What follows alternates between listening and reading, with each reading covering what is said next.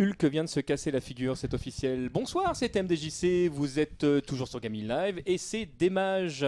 Et ce soir, nous allons nous poser la question de savoir si, consommateur comme éditeur, est-ce qu'on est victime de la mode? Pour répondre à la question, j'ai à ma gauche Chine. Bonsoir Chine. Salut TMDJC. Tu vas bien? J'hésitais sur ton, sur ton pseudo.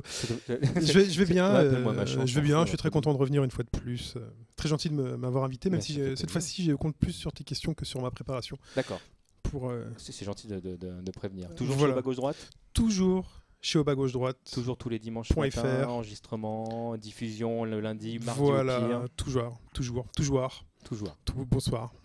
Ju- Juste à ta gauche, à toi, il y a, il y a Will Cook. euh, Bonjour, Tu vas bien, Will Cook? Bonjour euh, monsieur TMDJC. Oh, Rappelle-moi monsieur, on, pareil, on est entre nous. D'accord, Soyons- bonjour soyons madame Soyons TMDJC. simples. tu Ça vas bien va bien, oui. euh, ça- je, suis encore, je bouge encore un trou, mais tout va bien. Parce que tu pensais qu'il y avait vraiment un, un truc euh, là, ici. le- Ouais, il ouais. fallait- C'est quoi C'est à cause de la coupe des cheveux le- C'est peut-être ça, je suis trop chevelu. D'accord, on en parlera après l'émission. Juste à ta gauche, on a Well. Bonsoir tout le monde. Bonsoir. Alors, toi, tu es très très connu dans, dans la communauté des, des jeux de baston. Tout le monde te connaît pas forcément. Tu peux nous retracer rapidement ton, euh, ton parcours? Il est très connu ou il est pas connu? Alors, il est très connu, mais pas connu à la fois. Ça dépend en fait qui, quel est le public. Bah, c'est parce que je suis un vieux en fait. C'est ça. Je suis, un vieux, je suis là depuis début 2000 dans le jeu de baston et dans les tournois, donc euh, vraiment au tout début. Euh, en tant que joueur, euh, qu'est-ce que j'ai fait? J'ai été en gros euh, champion d'Europe à Street 3. euh, Oh le streamer j'ai fait le premier. Comment il la J'ai ramène? j'ai fait le premier Tougeki. Voilà. Euh, grosse polémique derrière, derrière d'ailleurs, euh, s'il y en a qui veulent euh, creuser un peu sur le net. C'était quoi? Ou des petits trucs sympas. cherchez, cherchez, vous trouverez. classe que Bruno ou pire? Différent C'est différent, c'est différent, c'est différent. Mais voilà, j'ai dit tout de suite, donc il y a des trucs à creuser, ça peut être sympa. Et derrière, je me suis lancé beaucoup dans l'orga de tournoi, donc de, comment dire, Console League, FFJC. Et derrière, tout ce qui était World Game Cup, je me suis occupé de toute la gestion du tournoi avec euh, Guillaume d'Horizon à SNK jusqu'en 2013, jusque là où j'ai vraiment pris ma retraite de, même d'organisation de tournoi. Et maintenant, je regarde les gens de loin et euh, je donne mon opinion. euh, en pointant du doigt ce que je trouve qui ne va pas, comme un vieux con. Mais tu joues plus? Je joue comme un, je, je joue comme je peux jouer euh, parce que j'ai le boulot qui me prend énormément de temps et la vie de famille. Donc euh, plus justement, compétitivement. Justement, en, en termes de travail, du coup, tu fais quoi maintenant? Euh, maintenant, et pareil en fait, en parallèle euh, avec toute cette époque de jeu, j'étais, euh, ça fait 12 ans que je suis dans le jeu sur mobile. J'ai bossé chez Gameloft, j'ai eu aussi comme client Konami, EA, ce genre de choses-là.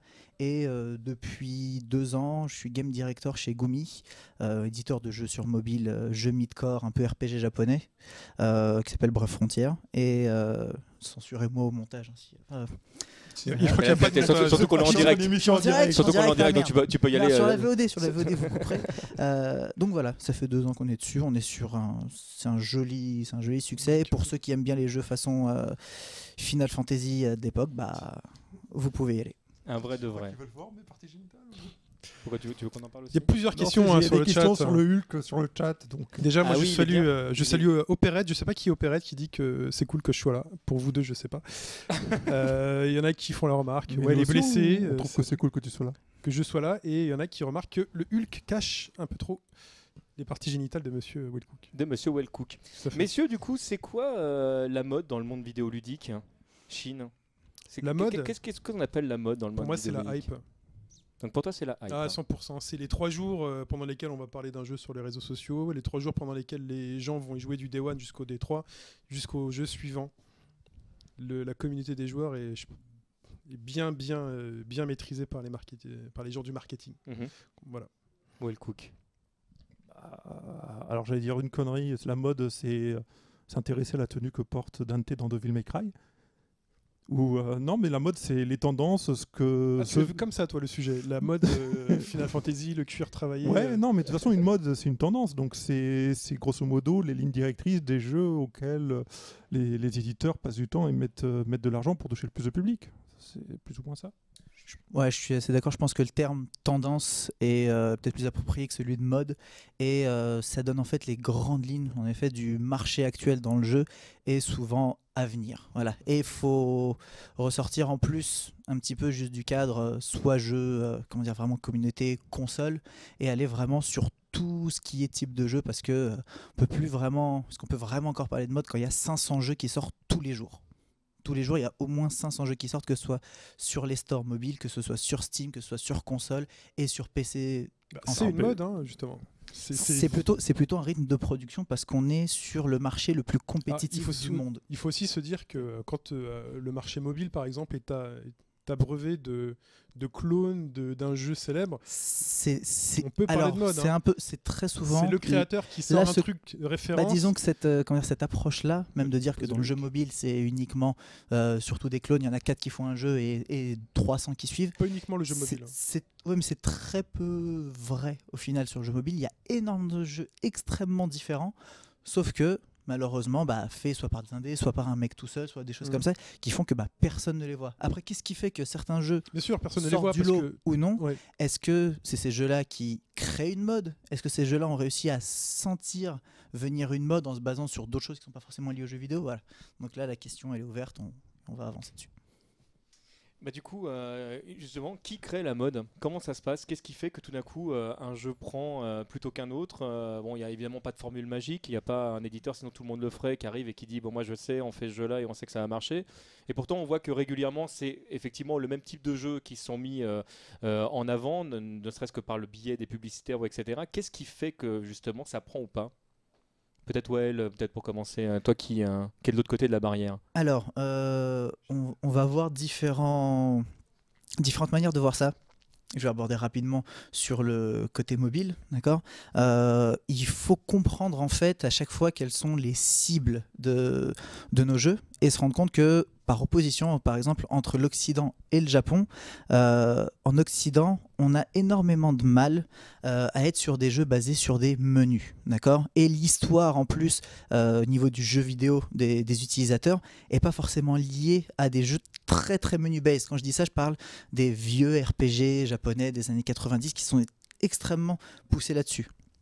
Tu veux dire qu'il y a la culture qui rentre en ligne de compte là-dedans, en fait, d'un pays à l'autre. Exactement. Et très souvent dans les tendances et même dans la mode en elle-même, c'est euh, toujours qu'un qu'un conglomérat de euh, différentes sources en fait sur les, les années précédentes. D'accord? Euh, Et de l'autre côté, on voit au Japon, ils ont énormément cette approche-là où les jeux menu base sont énormément dans ce qu'on appelle le metagame, donc pas le gameplay en lui-même. Ils sont à fond dedans et ils peuvent être concentrés en fait, avoir une attention, euh, ce qu'on appelle euh, l'APM, d'accord euh, action par minute ou certains disent attention par minute sur, sur, sur votre device pendant un certain temps. Donc on voit des Com- habitudes de comment jeu- on calcule ça? Du coup, c'est lié aux jeux qui sont déjà sortis. On arrive à peu près à savoir ce combien de temps va jouer un joueur et à tel type de jeu. Ah oui, alors clairement, pour encore une fois, je vais reparler de mobile et après aller sur console. Savoir que le mobile est en compétition avec absolument toutes les activités. Tout, on est sur son, sur son téléphone et on peut tout faire avec. Donc on, au niveau de la création d'un- d'une session de jeu, on dit Mm. que voilà, elle va pas faire plus de 3 minutes. Et quel type de jeu correspond à ça? Et en fait, sur les 10 dernières années, on s'est rendu compte que oui, on a copié ce qu'il y avait sur console en gardant juste les mêmes contrôles. Et au fur et à mesure, ça a commencé à se changer et devient vraiment natif sur mobile. Et quelqu'un qui euh, étudie un petit peu tout ça ne tombe pas de son siège quand il voit que Monster Strike au Japon euh, Hmm. rapporte euh, entre 3 et 5 millions par jour sur mobile. Mais de l'autre côté, c'est pas du tout étonnant sur, le mo- sur les jeux mobiles que des jeux comme Candy Crush ou Clash of Clans cartonnent parce que bah, quand on fait une action, bah, en fait, visuellement, ce qu'on voit, c'est pas du menu, surtout sur, sur euh, Clash of Clans, des petites animations qui se font, sauf que bah, on lance ces attaques et on peut regarder le résultat. Il y a, si on regarde, c'est une dynamique très proche d'Angry Birds qui a fonctionné il y a 5 ans. On prend cette approche-là, on la met dans un jeu de stratégie, ce genre de choses-là, c'est un carton. Et donc c'est là-dessus, sur ce, plutôt sur dynamique de gameplay. Et si on se rend compte, c'est très souvent en tendance. Maintenant, je vais sur le jeu, sur console, sur PC. Mm. C'est plutôt des tendances en termes de gameplay et pas en termes de oui. euh, c'est pas que c'est un jeu de guerre, c'est que c'est le FPS. Et surtout, ce qui a fait par exemple, on va prendre Call of Duty. Pourquoi est-ce que Call of Duty a explosé? C'est pas parce que c'était juste un FPS, c'est parce qu'il y a toute une dimension RPG. Si je dis RPG avec Call of Duty, il y en a qui, qui vont faire la tronche. Je mais commence à faire la tronche là. oui, bah, dans, dans les RPG, il y a une dimension de progression. oui, oui, Je level up. Bah, ils ont pris ces éléments du RPG et ils les ont intégrés oui, dans le multiplayer, chose qui n'existait pas avant. Parce que le RPG était ultra puissant. Ultra puissant et avait une grande influence. Mais ils ont pris cet élément-là, l'ont mis dedans. Ça a fait explosé la licence Call of Duty parce que Call of Duty 1, 2, 3, des bons succès. Mais rien à voir Non, avec mais ça Modern donne un Warfare. intérêt aux joueurs Avec, euh, euh, pour, pour rester accrochés, justement, avoir euh, sa petite médaille en chocolat. Et c'est Mais c'est bien ce que tu dis parce que c'est intéressant parce qu'on voit la- alors donc tu bosses dans le milieu donc on voit un peu les arguments et la construction côté marketing d'un jeu où finalement on se rend compte que c'est plutôt côté créatif que côté marketing. Parce que côté marketing, Mais tu, tu peux peut-être ouais, expliquer la différence dans- entre Bah, les moi deux. je fais, enfin, je fais une grosse liaison entre les deux parce que j'ai vu de l'extérieur, hein, je bosse pas dans ce milieu, j'ai quand même l'impression que les jeux sont construits pour plaire parce qu'on a quand même envie de les vendre, c'est quand même Mhm. un certain budget pour les créer donc euh, on veut un certain retour sur investissement et du coup ce que tu décris là, ça explique bien que finalement nous la communauté des joueurs, on est exactement comme euh, n'importe quelle communauté qui serait étudiée par les équipes marketing, c'est-à-dire que les équipes savent ce qu'on aime, elles savent ce qu'on veut et elles vont le fabriquer exactement comme on le veut pour l'acheter.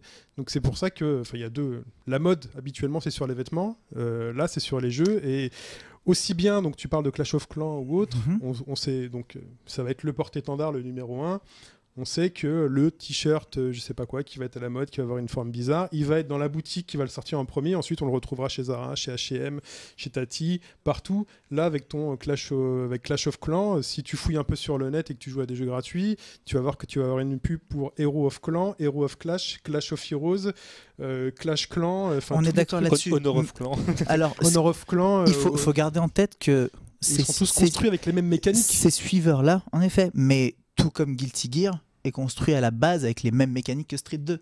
C- Ce que l'on voit maintenant d'un œil peut-être un peu plus cynique, parce qu'on y connaît, So- on ouais. s'y connaît un peu plus, bah c'est des styles de jeu. Et il y a certaines boîtes, il y a certaines boîtes qui ont vu ce qu'a fait Clash of Clans, tiens ça a marché, ça fait 10 ans que j'ai envie de faire un truc comme ça. Allons-y maintenant. Sauf que maintenant, peut. Guilty Gear, quand il sort, il sort à une période un peu, un peu molle du jeu de combat. hein. Ah mais je, parle de Guilty Gear, euh, Voilà, des de la non non, je parle, je parle- hein. je parle de Guilty Gear eu- sur, Play- sur PlayStation 1, je parle de Guilty Gear. D'accord. Vraiment Guilty Gear X, qui est une copie, ou même Art of Fighting, enfin voilà, c'est des styles de jeu. C'est comme on disait à l'époque, des Mario-like. Voilà, mais c'est Oui, des styles des de jeu. street-like. C'est des, ouais, des street À l'époque de Street Fighter 2 sur Super Nintendo, tout le monde s'est dit tiens, on va sortir un jeu de combat, c'est facile, il suffit de mettre deux gros sprites et des mecs qui s'affrontent et on va mettre des licences, on va mettre des dinosaures, on va mettre des robots et il y en a une pléthore. On en voit mille sur. Alors c'est euh, C'est devenu- qui fait le coffre oui. versus, qui, dé- Mais- qui dépile un peu ce qui. Mais est- c'est ce qu'on c'est ce qu'on a c'est ce qu'on appelle c'est ce qu'on appelle déjà C'est le- même phénomène. C'est une tendance, Oui. mais il faut euh, vraiment prendre ça du côté pas forcément marketing. Il y a des gens qui veulent faire quelque chose, n'osent pas prendre un risque bah, parce que je suis dans une entreprise pas sûr moi. qu'on est, qu'on est 20 à euh, si si pour le coup pour avoir vu des petites entreprises qui étaient en train de bosser sur les petits jeux qui les font vivre juste les font vivre disent ah là il y a eu un gros succès là-dessus c'est ce qu'on a envie de faire en plus on peut se lancer ils ont pas Moi, cette c'est là que ont mettrais pas- un doute. Le... c'est Ce qu'on- ah bah tiens, ça tombe bien, c'est ce qu'on a envie de faire. Moi, je vois surtout, Ah. qu'est-ce qui se vend en ce moment? Euh, On recrute une équipe d'ingénieurs et ah non non alors Peut-être pas de Oh, ton toi, côté. Tu vas un peu loin. Toi, de- de développeur. Moi, dis- t'as vraiment le point de vue, en fait, euh, Ah, le- c'est fait, pour vendre, point Ah, final. mais moi, je l'imagine. euh, Ah mais absolument pas. Faut savoir que ceux qui bossent dans le jeu vidéo, la plupart du temps, en tout cas, souvent dev, game designer, ce genre de choses-là, c'est des fanatiques de jeux vidéo. On est d'accord, mais ce sont pas forcément des postes faciles à trouver et tout le monde ne rentre pas chez Platinum, EA ou Oui, euh, mais ou c'est ailleurs. pas. c'est- c'est Donc pas du coup, quand tu vois une boîtes-là, c'est pas- annonce, et- pas forcément de ces boîtes-là dont non je mais parle en plus. non mais Je parle des plus petites boîtes, celles qui font, on va dire 90% il faut du. vivre. Donc les mecs se disent Oui. qu'est-ce qui se vend? Mais il ne pas faut pas se dire forcément. qu'un mec qui, qui, qui développe Hero of Clan ou, Alors- euh, ou, euh, ou Barbie Crush Saga se dit ça tombe quand même vachement Alors bien. on va pas. Bah c'est ça. C'est- exact- c'est quoi, exactement- toi Non, celui-là, il est totalement inventé, sauf si vous tapez sur le chat sur. Mais sur tu regardes Google, Frozen, euh, il y a un Frozen euh, La Reine Candy, des Neiges, hein, Candy pour Crush, les voilà. Euh, Il y a un Candy Crush Like, mais ça évidemment. Mais on ne va pas mettre. Là, c'est sur- la, la double sauce. Là, t'as Oui. Frozen et en plus, t'as Candy Crush. Voilà, combo mais on va quoi. pas, on va pas mettre sur le même niveau de lecture euh, des PME françaises et Disney. Disney, Disney, évidemment, Disney, il y a une logique, il y a une logique mercantile parce que c'est même pas du. Disney qui le fait hein, quand c'est ça. hein. Ça, c'est la boîte qui dit Euh, Tiens, euh, pour, pour- je, je crois pour, je crois Disney, que pour Frozen, je crois que pour. Frozen, il est fait en interne. Il est fait en interne euh, Frozen pour, Ouais. une, pour un truc tout bête, c'est que c'est aussi un projet, euh, ce genre de projet sur lequel c'est parce vont que sur- c'est la vraie licence C'est les vrais mecs Ah de oui, Candy oui, Ah oui, bah dans ce Non, cas-là. non, non, non, euh, excuse-moi. Non, non, c'est non, non, c'est euh, C'est une autre boîte, Disney, c'est Disney Ok. qui ont une, di- une division mobile. Oui, ils ont une division mobile et ils leur font travailler dessus parce que voilà, ils savent que euh, la, la démographique principale de Candy Crush, c'est euh, une femme au foyer de 47 ans. ouais, ouais, ils développent 43 pas ans. mal Disney sur. Comment il Voilà. s'appelle le jeu là qui est sorti Et euh, derrière, bah, Frozen, leur démographie, c'est les femmes. Tsum Tsum, Tsum Tsum. Tsum Tsum, c'est encore autre chose. Tu vois. C'est- C'est qui sur ton téléphone que tu sais. euh, Ah bah oui, parce que bah, je me renseigne, monsieur. C'est encore, c'est encore autre chose. Tsum Tsum. Tsum Quand on regarde le gameplay, le gameplay n'a absolument, C'est vrai. n'a absolument pas grand chose à voir avec Candy Crush, sauf que il y a euh, des, Après, c'est le principe du mobile. Là, voilà, il y a des tendances dedans qui Le mobile, ça joue comme ou ça. des, des grandes dynamiques qui peuvent se rejoindre. Parce que c'est un jeu, pareil, avec un APM très bas. Voilà. On n'est pas obligé d'être constamment sur son écran. On peut faire autre chose, regarder. Voilà. Mais là où ils ont une encore plus grosse puissance, c'est qu'ils sont vraiment, vraiment natifs mobiles sur ce jeu-là. C'est que rien n'est dans des cases. Tout est, tout est défait, tout est très organique quand on joue. Plus on multiplie ça par Disney, ça a explosé au Japon. Ils en ont même fait des bornes d'arcade. Oui, oui. Enfin, voilà. Mais pour toi, alors on va parler d'autres modes. hein. Mhm. Euh, Excuse-moi, de Mais mais, euh. Bird, hein. pour toi, quand pendant euh, une période de deux ans, tout le monde sort son jeu avec un mode zombie, ou euh, pendant trois ans Ça, ou c'est quatre une ans mode. avant, Ça, où tout le mode. monde sort un jeu sur la Seconde Guerre mondiale, Ou pendant 20 ans, tout le monde sort un FPS. Et, et après, et après sur PlayStation 3, où le premier jeu qui sort sur PlayStation 3, c'est un jeu qui mêle Seconde Guerre mondiale et extraterrestre, parce que franchement, on, on sait que derrière, c'est les équipes marketing qui ont construit un jeu à la Netflix. Quand ils ont construit House of Cards, Alors, ils ont regardé exactement ce qui marchait, à quelle minute il fallait mettre cela. Ils ont dit, ok les gars, il me faut un jeu, moi j'en ai rien à foutre. Il me mais faut on, un est, jeu avec on du est en train de définir tout- toute l'industrie sur 10 entreprises. Il y Mais a ce sont que- les plus a- grosses, et ce sont les modes. Oui, mais il y, en a, il y a que 10 entreprises qui peuvent vraiment se Tu permettre de faire ça. Mais c'est comme les grands couturiers dans, que la, dans, la- que dans les soit les, vêtements. que ce soit les EA, Activision, tout Oui. ça, j'en parle de deux, mais il y en a d'autres. Euh, on va pas parler de tout- toute notre industrie en ne citant que quelques cas. Bah, La- la- les leaders. tous les indés, tous les les indés, La, la De taille mode- moyenne la mode, du... la mode vestimentaire telle qu'on le voit aujourd'hui. Je Excuse-moi. t'en prie, vas-y, vas-y. c'est- Elle vient des grands couturiers et ça débarque dans les, dans les boutiques classiques. Et on, et on se, euh, rend- et deux, on se trois rend ans compte, après. oui, et on se rend compte maintenant que ces leaders se copient entre eux, d'accord? Oui. Mais il n'y a pas autant de suiveurs que ça. Une mode, ça veut dire qu'il y a des gens qui suivent cette mode. Eux, ils ont une force. Eux, c'est au champ tout de suite. Alors, une- En fait, Une, une double question du coup. Le, le, bah, pour, pour, enchaîner sur celle-ci, pour faire clair, euh, aujourd'hui, euh, il y, a- une dizaine d'entreprises entre guillemets qui, euh, qui créent la mode. Qu'est-ce qui se passe du coup de la part des, consommateurs? Est-ce que est-ce qu'on suit cette mode parce que bah, parce que c'est ce qu'on nous propose et qu'on n'a pas forcément la vision de ce qui se fait ailleurs? Et une question subsidiaire la taille moyenne d'une entreprise aujourd'hui qui développe, c'est combien de personnes à peu près? Alors, juste pour revenir, ce que je disais au niveau des 10 entreprises, c'est pas que ces entreprises créent la mode. C'est que très souvent, ces entreprises réussissent à lire le marché et à suivre en fait ces, ces tendances-là.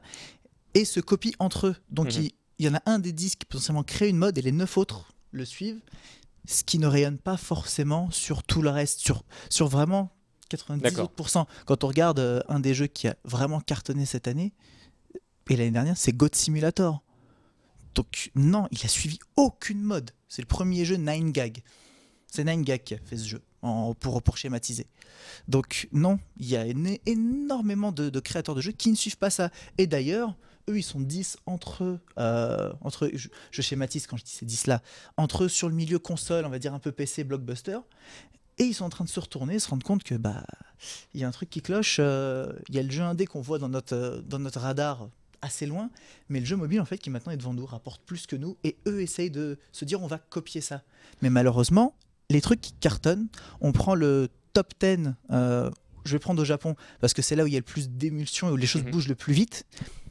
À chaque fois, le top 5 quand il change, ce sont des choses très disruptives niveau gameplay. Très, très- qui changent énormément par rapport à ce qu'il y avait avant. Par Puzzle et Dragon qui réussit à tenir encore 30 ans parce que c'est celui qui a vraiment mis en avant ce type de, de metagame. Donc, juste là-dessus. Ouais. Et est-ce que les joueurs suivent ça?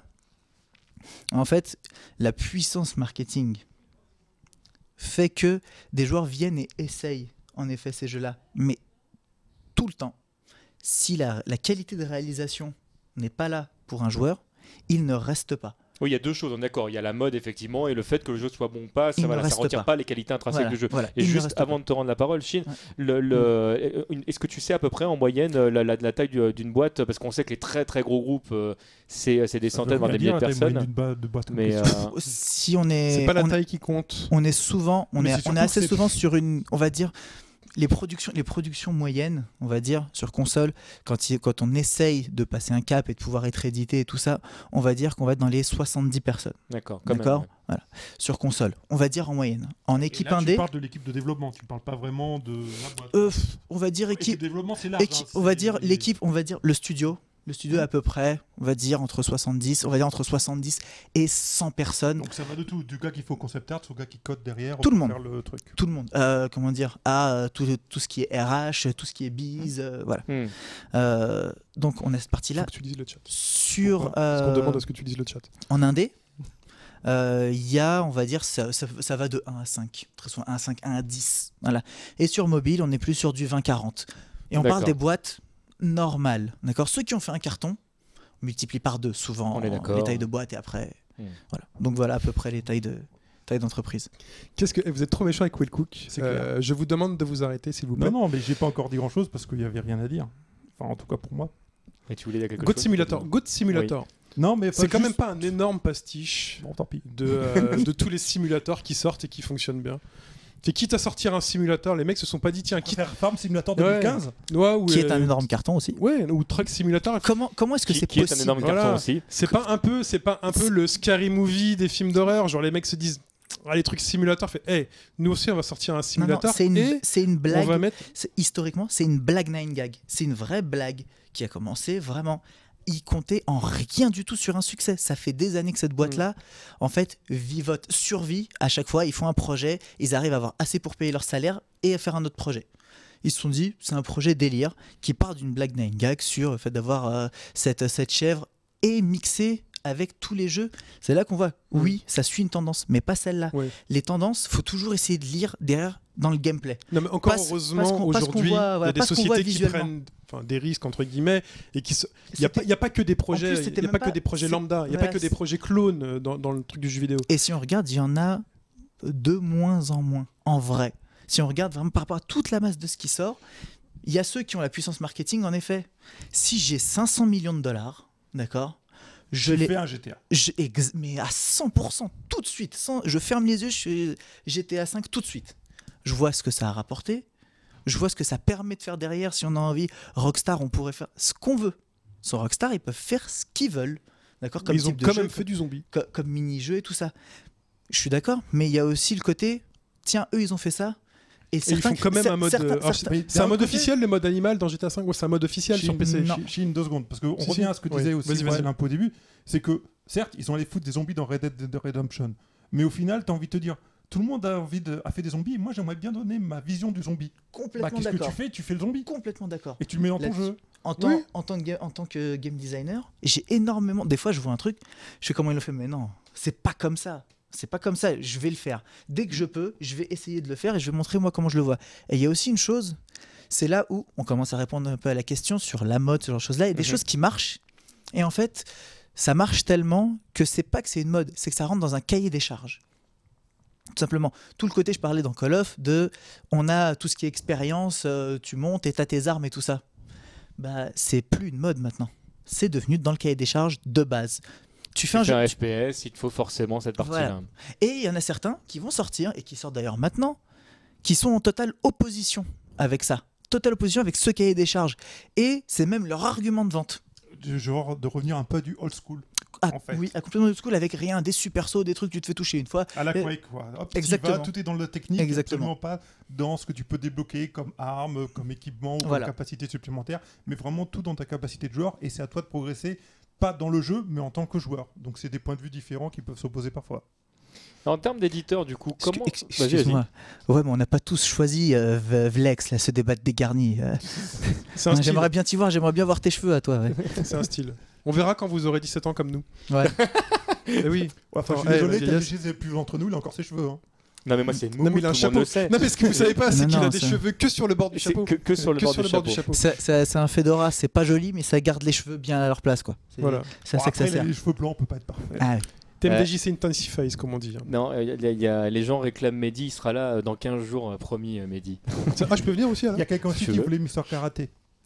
Mais Euh, chez lui. Ah, ouais, il il euh, bon, on on va pas tout le monde tout, tout le temps, tout- mais on va, on, va, on va rester sur le sujet déjà dans un, dans, dans un temps. Juste, je Euh, voulais revenir vas-y. sur autre chose parce que quand Mehdi parlait du fait qu'il y a des gens qui cherchent à sentir le marché. En réalité, dans les très grands éditeurs, c'est moins le cas, c'est pas le cas dans les petites entreprises. Ah ouais, les grands éditeurs, Peut-être. euh, j'ai dit quoi? Mehdi, justement. Bon, j'ai fait un lapsus, excusez-moi. À force de parler de euh, j'ai fait un lapsus. C'est que malgré tout, dans les très grandes entreprises, il y a souvent des équipes qui sont destinées à faire des études de marché Ouais. et à essayer de sentir justement qu'est-ce qui peut arriver, quel est le filon nouveau qui peut émerger, dans lequel on va se glisser en premier pour essayer justement de- d'attraper le plus gros lot. Bah, pour, euh, pour être dans une grosse entreprise, on est plusieurs, on est quasiment un millier, on est, on a une vingtaine de studios. euh, en effet, ça, ça arrive. Par contre, alors je parle pour mon entreprise, j'ai aussi, à Gameloft aussi, ça a été le côté, voilà la liste des choses qu'on estime qui vont aller. Et après, il y a donc l'équipe. Qu'est-ce que vous vous sentez dans cette liste-là? Ça nous fait une shortlist parce que si on doit essayer de trouver ce qui va marcher, et c'est toujours pareil, ce qui est à niveau thème, d'accord? Donc on va dire c'est un truc sur les samouraïs, un- voilà. Ça, et de l'autre côté, sur le côté gameplay, on peut pas passer tout notre temps à réfléchir uniquement à ça. Oui, c'est pas que on- l'univers qui fait- compte, Voilà, on du fait, jeu aussi voilà, on fait de la créa, on fait voilà, des exactement.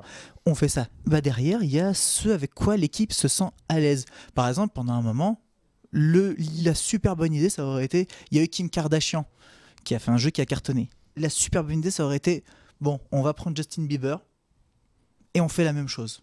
Ça marche sûr et certain. Ou on fait des jeux casino. Les jeux de casino, c'est le deuxième type de jeu qui cartonne sur mobile. Hmm. C'est le deuxième derrière tout ce qui est RPG tout ce qui est derrière RPG, tout ça. Donc c'est devant Candy Crush, c'est devant les Candy Crush like et tout ça.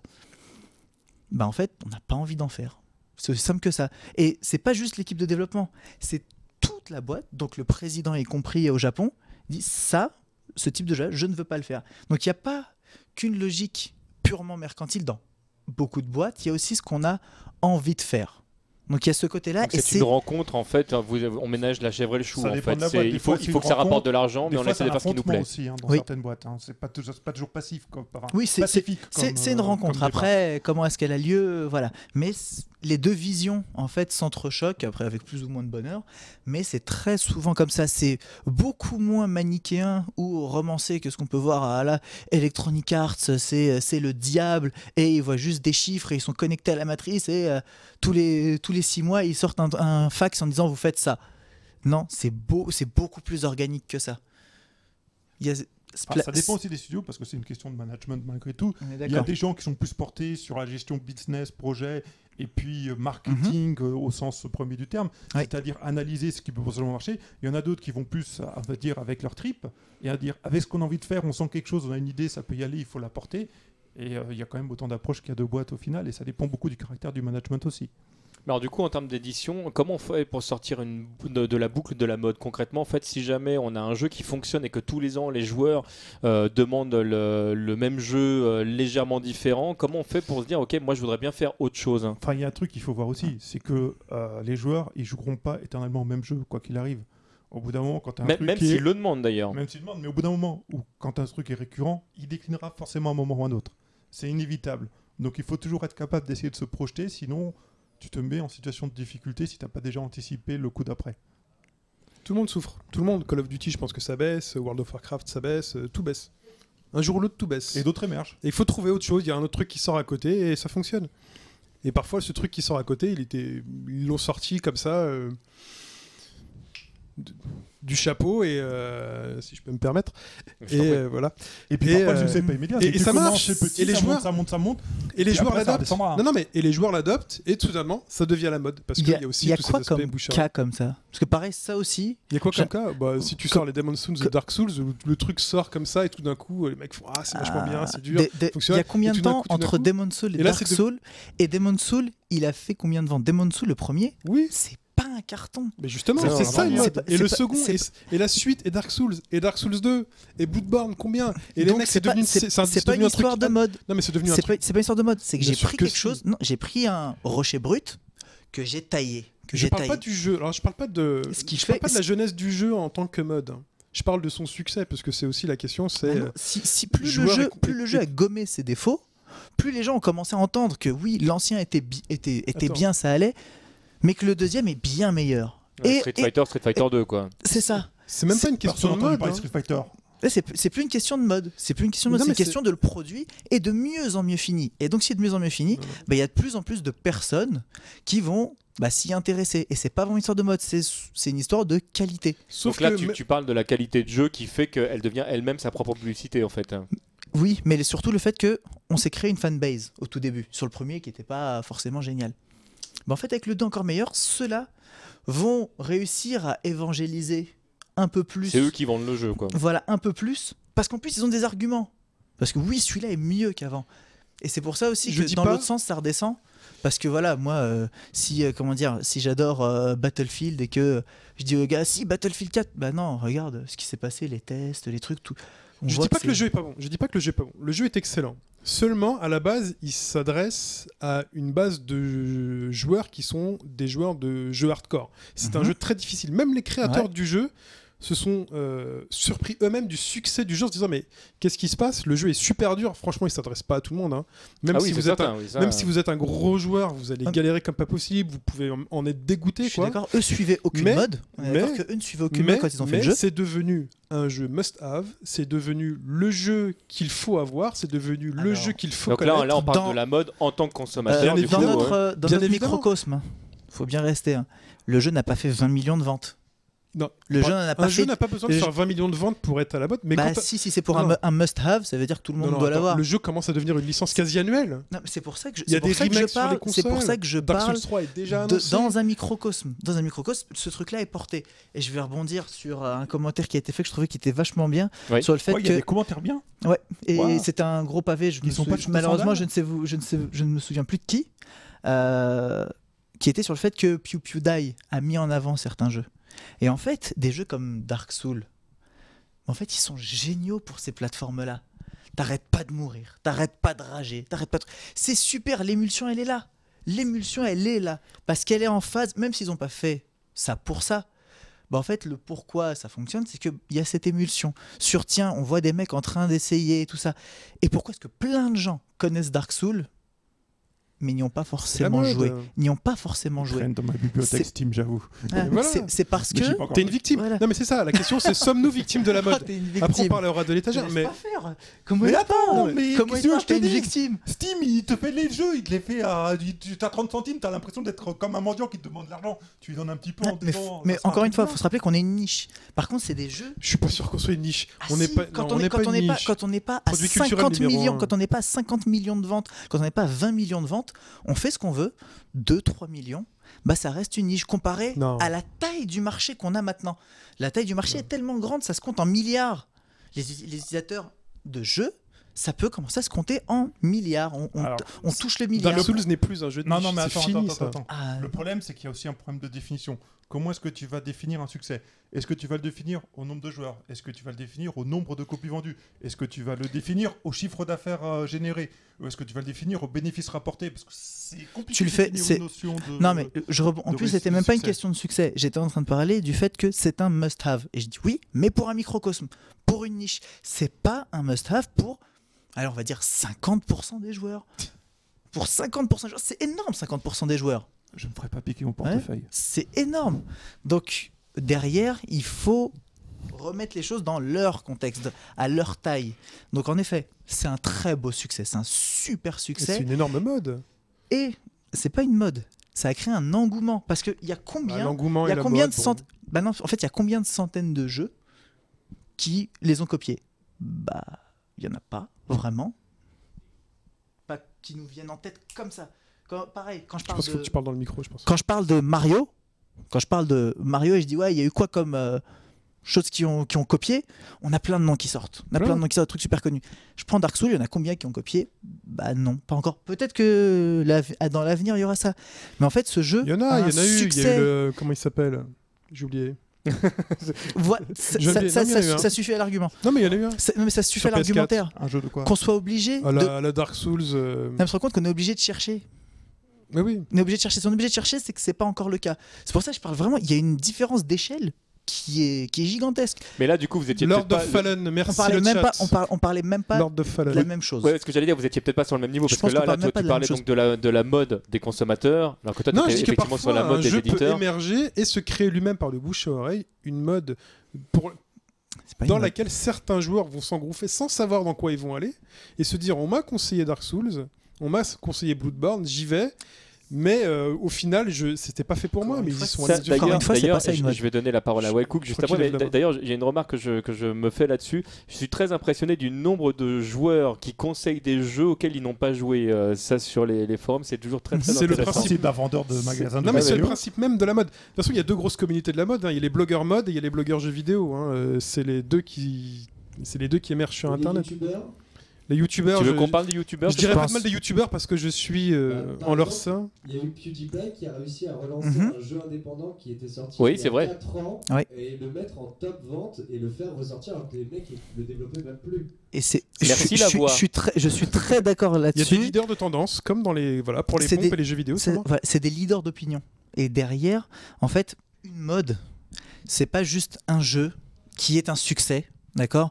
Et les gens disent c'est super, je vais y jouer. Une mode, ça veut dire que ça a créé un effet de mode. Ça veut dire qu'il y a plein de gens autour, que c'est créé une émulsion, que ce soit au niveau des ventes à un, à un chiffre bien plus élevé que ce que Dark Souls peut faire, sur le fait qu'il y ait des copies, sur le fait que ça rentre aussi dans le domaine commun, d'accord? Quand c'est une mode, donc on est vraiment plus loin que ça. On est Quand tu veux dire quand la pop culture euh, le récupère. Exactement, une- Peut-être peut-être que Dark Souls est encore un peu trop jeune pour entrer. euh, là, il faudrait peut-être voir après dans, quelques temps. je, euh, je pense que c'est ça. Je pense On que verra quand Sony annoncera le film.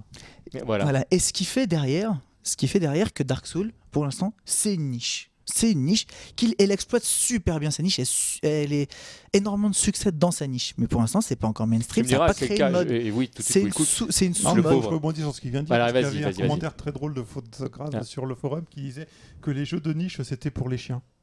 Voilà. Ouais. Ta-ta-ta-ta-ta. Et les chiens, ils sont très fidèles. et de deux.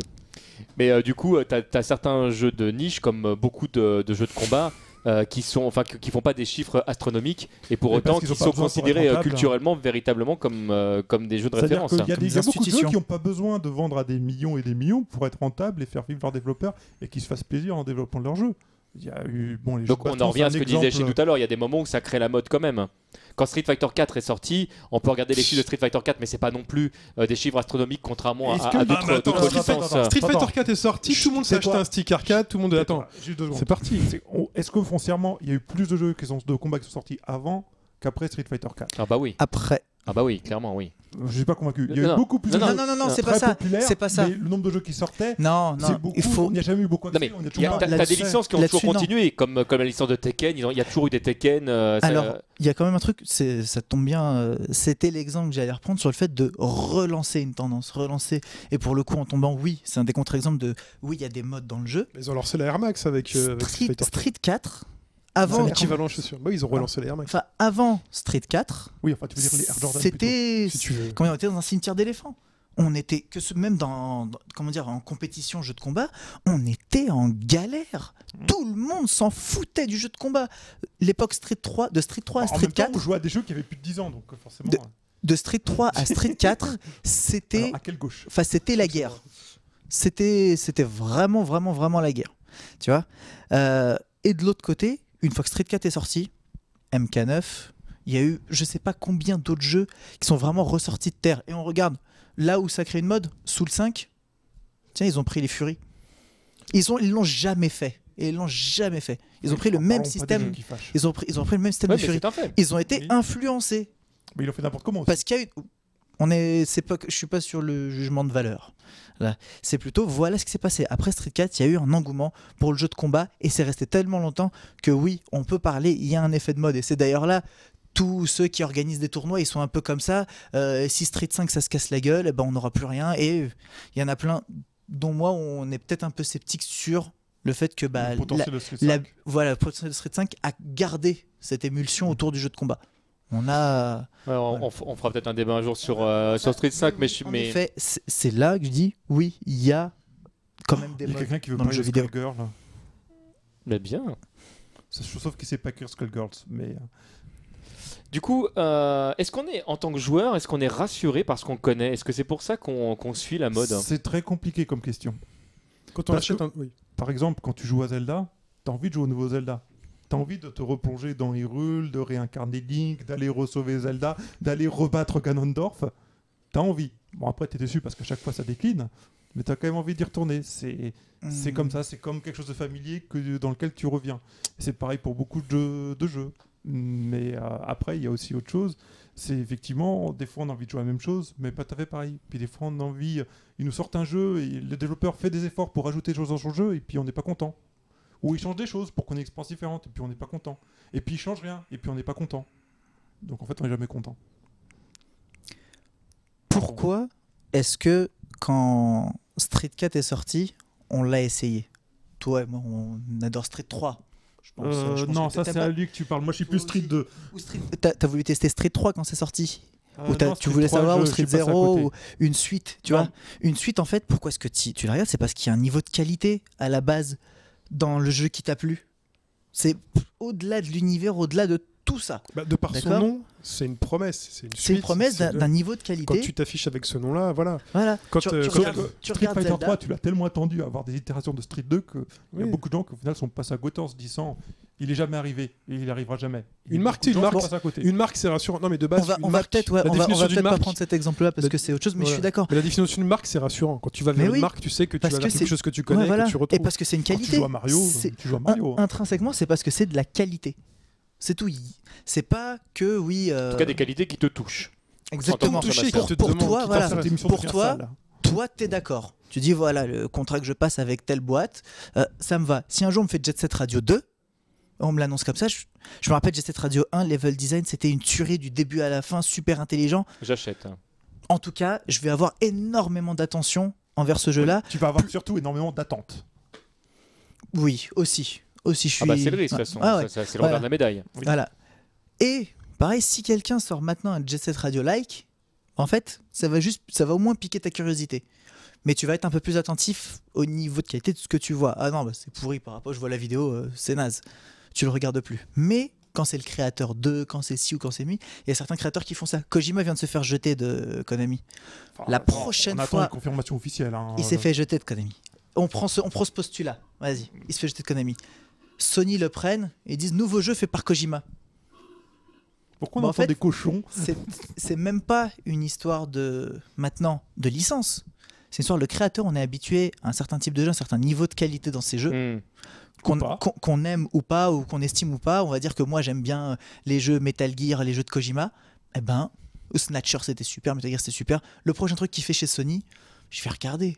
Tu vois quand il C'est- débauche certains grands c'est noms, aussi le là, on même parle pas problème vraiment de cinéma. mode, quoi. Enfin, je sais pas si on est vraiment dans le. bah, on est on est sur de la marque, on est sur de l'image de marque. Mm. Et une image de marque en effet, c'est aussi lié à une mode. Tu vois, on parlait de Christian Dior, de tout ça, Yves Saint Laurent. Oui. Il y a une de qualité. Jordan. il y a une qualité de voilà il y a une qualité donc tu t'attends à ce niveau de qualité et c'est ce qui fait pour répondre à la question que en effet tu es rassuré c'est pas parce que le nom est familier seulement mais c'est parce qu'il y a euh, Pardon, excusez-nous. on rigole en c'est pas des cochons c'est Mister Karaté qui bouffe J'avoue, Mais, mais il est pas franchement, sorti j'avoue, la théorie, Je elle est crois qu'il est sorti du plateau en plus. j'avoue, je crois que la théorie, elle est, elle est peut-être. euh, Elle se tient, de- elle tient debout. Elle, Elle tient tient, debout. elle tient. mais euh, mais voilà faut Les amateurs de David Cage suivront. Mais c'est vrai en plus c'est il y en a qui aiment bien ce cinéma. type de Au jeu cinéma, soit tu as le réalisateur qui réussit à faire son nom et tu fais du marketing sur le nom du réalisateur, soit il n'a pas réussi à se faire. Ce qui est, un nom. peu, ce qui est un peu Donc- biaisé d'ailleurs, les Attends, noms. non, attends. parce que Soit il n'a pas réussi à se faire un nom et tu devras du marketing sur le nom du film qu'il a fait que les gens connaissent. Mm. Et c'est exactement la même mécanique sur laquelle on rebondit dans le jeu vidéo aussi souvent. C'est-à-dire que les équipes de développement sur un Assassin's Creed, bah, un coup c'était Jet Raymond, un coup c'était un autre, et puis ça tourne aussi. Donc Mais c'est pas ça- toujours c'est ça les qui est compliqué, d'ailleurs. de la chose à faire. et qui, qui- qui est un peu, euh, qui, est- qui est qui est un peu peut-être pas juste dans l'histoire. C'est que tu parlais de cinéma tout à l'heure, mais c'est exactement la même chose dans le jeu vidéo. C'est que c'est pas une personne qui fait quelque chose, c'est toute une équipe, et que euh, en général c'est vraiment une réunion Bah, de sur, X euh, personnes. Je, re- je vais reprendre ce- C'est comme ce- du vin. Je, je vais reprendre euh, cet exemple-là parce que c'est bien au niveau des différentes équipes. Les mecs qui se sont barrés euh, d'Infinity Ward pour aller faire Titanfall, il y a des gens qui ont suivi ouais. ça. Mais comme il y avait Infinity Ward en lui-même en tant que groupe qui a une image de marque, bah, les gens sont quand même restés sur Call of. En plus, là, il y a deux choses qui se qui s'empilent. Et pour répondre à la question, oui, il y a ce côté rassurant, mais pas juste parce qu'on connaît. Pas juste parce qu'on connaît un univers ou quoi que ce soit. Parce qu'on c'est cool parce que j'ai peu de risques à mettre mes 50 balles dans ce truc-là. Parce que je sais, tes jeux 50 balles? Je m'en fous. en fait, 50, 10, 20, on s'en fout. le fait de se dire, je vais mettre mon argent là-dedans. Je le sais, eux, ils m'ont déjà donné quelque chose qu'elle j'étais content. Voilà. Et euh, pour le coup, parce qu'il y a quelqu'un qui a dit qu'on n'a toujours pas euh, défini la mode, bah, en fait, si euh, on l'a défini euh, un peu plus tôt. Même il D'accord. arrive en retard. Il aura du mal à choper Hélène Page D'accord. David Cage vu qu'elle est lesbienne, mais bon. Voilà. C'est euh, pour pour dire, c'est le fait d'avoir quelque chose qui fait consensus auprès de tous en fait les consommateurs à tel point que de l'autre côté il y a un ping-pong au niveau des éditeurs qui disent tiens on va suivre ce que quelqu'un a fait parce que il y a eu un succès tellement grand et tellement long qu'on va continuer et essayer de capitaliser dessus. En gros, la, la mode crée aussi des maîtres à penser. C'est-à-dire que quand il y a quelqu'un qui arrive et qui dit euh, Moi, je dis que l'avenir, c'est ça, il y a toute une partie des gens qui seront tentés de le suivre. Voilà, donc c'est Ça la mode. La plupart des gens sont influençables? Mais bien évidemment, bien évidemment. Très bonne, très bonne, très bonne remarque qui permet de relancer le débat, si je peux me permettre. Parlons un peu de la mode, euh, de, de nous, joueurs victimes de la mode. Qui. On va parle faire une pause avant une pause Ben, on va, on en faire une dans, dans- dans quelques instants, mais vas-y, vas-y. euh, Non mais non, mais euh, je garde sinon mon. Tu veux, tu veux, tu veux, donc c'est le The cliffhanger. Suspension of Disbelief. C'est cliffhanger. cliffhanger. Tu veux lancer la pub? Lançons la pub. Où est la caméra? Ouais, Rond de cuir. Rond de cuir. Où est la caméra? Là, là, Elle est là, là, la là. caméra. Publicité. Publicité. Est-ce qu'on peut passer la publicité, s'il vous plaît? Je crois que c'est un oui. On n'entend pas la voix. Ouais. Ouais, Ouais. passons. Ouais. Publicité, s'il vous plaît. Et voilà, on est de retour sur des matchs sur Gaming Live pour le débat, dont la question s'affiche en bas de votre écran. Éditeurs et consommateurs, euh, sommes-nous des victimes de la mode, bande de pigeons Euh, C'est- toi le pigeon. C'est n'importe quoi, la Chine. Faut, faut partir. J'ai le chapeau. Tu, tu as cédé à la mode J'ai le chapeau, je Tu as le cédé à la mode Non, il faut, faut partir maintenant. J'étais bien. Enfin. Il y a eu des, il y a eu des 14 tweets euh, pendant que pendant qu'on était euh, au début de, de l'émission. Je te euh, piquerai ta place et ensuite je, je piquerai la place à Drucker. Il piquera son argent après. Ah, C'est voilà. le début. hein. Le- Il y a Tanaka qui dit euh, que avant euh, Demon ou Dark Soul, il existait euh, Kingfield ou euh, Shadow Tower, euh, euh, mais on, on est, enfin, clairement en termes de, y a- y il y a- on peut pas parler de mode non plus euh, sur ce type de jeu-là. Enfin, ouais, tu voulais dire un truc là-dessus, peut-être hein? Non, pas vraiment. Non, C'est juste que Enfin, ça aujourd'hui- montre, aussi qu'une tendance, ça se construit. Ouais, Une tendance à se construire. Ouais, mais c'est aussi pour dire ces jeux-là euh, sont sortis en effet, mais est-ce passé combien de temps entre eux? Évidemment, il y a des développeurs qui font des jeux qui se ressemblent, espacés, enfin voilà, avec euh, pas forcément tout le temps en même temps, et des fois certains en même temps sans faire exprès, sans se copier ou quoi que ce soit, font les mêmes jeux. Ouais. Parce Donc qu'il y a une tendance autre même que les jeux qui sont sortis. Il y a aussi effectivement les, les bouquins qui vont sortir, les films qui vont sortir, ça. qui vont influer effectivement euh, c'est ça. Par après exemple, sur la création, Bread est sorti il y a plusieurs années, par exemple. et euh, malheureusement j'ai oublié le nom. Il y a deux boîtes de, de jeux qui sortent un, un jeu en 3D, par contre, qui a un traitement un peu similaire, un traitement graphique un peu similaire, mais en 3D. Et les deux sortent en même temps, alors qu'ils voilà, Bah, ils n'ont pas discuté entre eux. Voilà, euh, voilà. Et enfin, il y en a un, il a vu l'annonce du jeu, euh, les, les, les bras lui en sont tombés, et derrière ils se sont dit on est vraiment dans le purin parce que euh, notre jeu c'est ça quoi. Donc voilà, et sans forcément se concerter. Donc, donc voilà, cette mode, je pense que il y a des, en effet, des vecteurs d'influence dessus sur les créateurs. Donc ça, ça existe tout le temps. Et le color swap. On est, on est les On deux est- color swap. C'est trop ça. Là, on fonctionne bien, c'est pas une Euh, différence. hein. vous, êtes, vous êtes pas super Charlie avec ce genre de. non, non, non, c'est- c'est pas. avec ce genre de phrase, gagné, ouais. Hein Donc, Bah, euh, en il même y a- temps, vous vous ressemblez. hein. Franchement, j'avoue, on dirait des frères. Ah non, mais non, pas du tout. Non, mais Pas que- du tout. que- ça, c'est- non, tu, mais vois, attends, tu, tu devrais faire une introspection. euh. Le, le- non mais la color, le color swap, est-ce que c'est eux deux ou est-ce que c'est parce qu'on a fait, tu vois, il a une veste et tout, ça se trouve en fait c'est- le color swap des deux, en fait c'est un clone. C'est notre enfant illégitime. Ah merde. En même temps, il y a rien qui Il y a, y a Antonin qui nous dit euh, qu'il est assez d'accord avec Wael. Euh, Bloodborne n'est C'est pas bien. une mode. Euh, Il y a que Software, euh, From Software pardon, qui développe ce genre de jeu.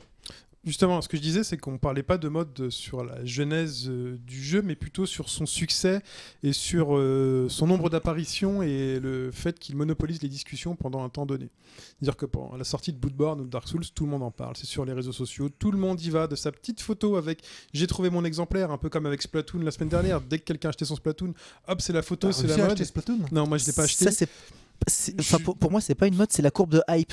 C'est la qui- courbe de hype. C'est la mais courbe de hype, mais c'est ça, la définition que j'ai donnée. En mais début, on m'a demandé mon avis, on m'a demandé Chine, pourquoi, pour toi, c'est quoi la mode? J'ai dit c'est la hype. Mais c'est pas ça une mode. Une- Sauf que- parce, que... parce que la hype, quand on n'arrive pas, on va dire, à être au niveau de ce qu'on a promis, bah en fait, c'est, on s'est expliqué en plus sur la courbe de la hype qu'il y a une redescente super Bien forte. évidemment. Et en mode, c'est ce qu'on appelle ça un fade. c'est juste pendant quelques temps, quelque chose a été connu et après ça retombe. Quelque chose qui devient Mm. une mode, c'est quelque chose qui, après toute sa courbe de hype, en fait est lancé et reste, reste, reste, reste, reste, Mais et commence à influencer les il autres. y a tellement de jeux qui sortent tous les 2-3 jours que au final, la mode est tellement forte, la hype est tellement forte qu'il faut acheter le jeu jour 1, poster sa Non, photo ça, là, avec on est- le jeu sur Là, on est sur. euh, et en, et en parler pendant 3 Sur- jours. on est sur Non, très on est sur peu de personnes, qui ça. parle- non, non, mais Bien sûr. aujourd'hui, qui parle encore de Hotline Miami 2 Qui parle encore de Bloodborne sur les, sur les réseaux sociaux? Qui parle encore même mais de The Witcher mais 3 c'est le sur les réseaux microcosme des sociaux? réseaux sociaux. Là, on est en train de parler de la mode sur les réseaux sociaux. C'est pas Non, que mais ça. Qui, effectivement peut-être l'industrie du encore autre chose. Les, Cook, les ventes de jeux chose, se hein. font sur les premiers jours et tout le monde le sait. Non, non, pas ma gueule, Captain America. Captain Murica, on t'appelle sur le chat. Bah, tu sais que Captain America, dans l'Ultimate, il est quand même passablement raciste. C'est vrai? Euh, donc, moi, tout ce que je veux Mhm. dire, c'est que mode, ça peut dire deux choses. Enfin, plusieurs choses. Ça peut dire mode, tout le monde fait les mêmes jeux. C'est la mode. Ça peut dire mode, tout le monde joue au même jeu. C'est une mode aussi. C'est une mode, oh, bah, tout le monde attend la même chose. Tout le monde a envie du même jeu. Tout le monde y joue en même temps. Tout le monde discute et partage autour de ce jeu. C'est une mode aussi. C'est, il y a différentes manières d'aborder la notion de mode. Donc effectivement, dire de, il y, a- que From Software qui fait ce jeu, c'est pas une mode. Effectivement, c'est pas une mode du côté de développeurs de faire ce genre de Donc jeu. des éditeurs sont nos Mais victimes de la avoir mode. beaucoup de gens qui jouent à ce jeu ou qui ont envie d'y jouer ou qui en discutent, c'est une mode du côté des joueurs quand même de s'intéresser à ça. Donc, euh, faut. C'est- alors c'est quoi je suis, je suis con- les deux trucs que tu as dit, je suis très d'accord là-dessus, d'accord? Mais de l'autre côté, même en prenant ces deux définitions, eh ben Dark Soul ne tombe pas là-dedans. Il y a si on prend juste notre phrase éditeur et consommateur, bah non, parce que ça a fait euh, 3 millions de ventes, d'accord? Il n'y a pas d'autres éditeurs qui se sont engouff- engouffrés dedans. Et au niveau des consommateurs, c'est pas quelque chose de gigantesque. Par contre, c'est un jeu fait en effet à fond pour les réseaux sociaux et a une très bonne visibilité auprès des testeurs, ce genre de choses-là. Donc, niveau euh, communication, RP, ce genre de choses-là, c'est un bon produit. Très bonne question de Fragment Trolley. C'est et la mode de ceux qui veulent être contre la mode Euh, Contre toutes les modes, dans, même dans le domaine euh, vestimentaire. l'opposition systématique, c'est pas une opinion. Hein. T'as le hipster, t'as ceux qui vont se mettre sur une niche sur des trucs qui. Oui, euh, ou qui vont te dire j'ai été le premier à jouer, Voilà. c'était bien, maintenant c'est de la merde. Ça pour vous, pour vous, vous avez euh, les petits jeux indés ou les petits jeux qui viennent des pays de l'Est tout petits que personne ne connaît et que vous allez être les premiers à jouer, les premiers à parler. Et, et, et si jamais ils sont de qualité, voilà. Dès qu'ils seront trop connus, tout le monde dira ouais, c'est trop connu. Ouais, c'est mainstream, tout ça. Trop Co- mainstream. comme, comme ça a été dit là-haut, c'est pas parce qu'on n'en parle pas dans la timeline Twitter que les gens n'en parlent pas. Quoi. Alors, Donc- juste, oui, pour revenir sur cette partie-là, parce que tu as dit quelque chose que j'ai trouvé euh, assez juste. Le, tu exprimais le fait que Moi, le moi. Well, Oh, tu, exprimais le fait tout à l'heure que, le, que effectivement il faut faire la différence entre les réseaux sociaux, enfin et la mode qui, qui, euh, qui navigue sur le réseau social, qui est un microcosme effectivement, et le reste. Mais aujourd'hui effectivement où, où on a des réseaux sociaux qui, qui prennent de plus en plus de place parce que justement euh, ils se sont appropriés nos smartphones, etc. Et qu'effectivement euh, il y a de plus en plus de gens euh, autour de ça. Est-ce que c'est pas une mode qui est en train justement de prendre plus de place qu'avant? C'est ce qu'aimeraient les éditeurs. Par Mais contre, c'est pas pour toi c'est pas le cas encore. pas- C'est pas encore le cas. On prend le nombre de. Hmm, Alors j'ai envie de dire que le réseau social qui fonctionne le mieux pour être euh, vecteur de vente, c'est YouTube. On est, on est complètement d'accord. C'est pour ça qu'il y a eu plein de problèmes avec euh, certains youtubeurs connus qui ont eu des jeux avant tout le monde, qui ont eu le droit de, de les présenter, Mm. alors que les magazines n'avaient pas le droit, sur- parce que bah, ça rapporte bien plus d'avoir ces, ces Un vues-là. impact de communication. Voilà, l'impact de communication est bien plus fort ça leur- et ça leur coûte très très très peu cher de faire ça. Si ton humoriste adolescent préféré joue à un jeu, investissement. t'as euh, envie de jouer au même.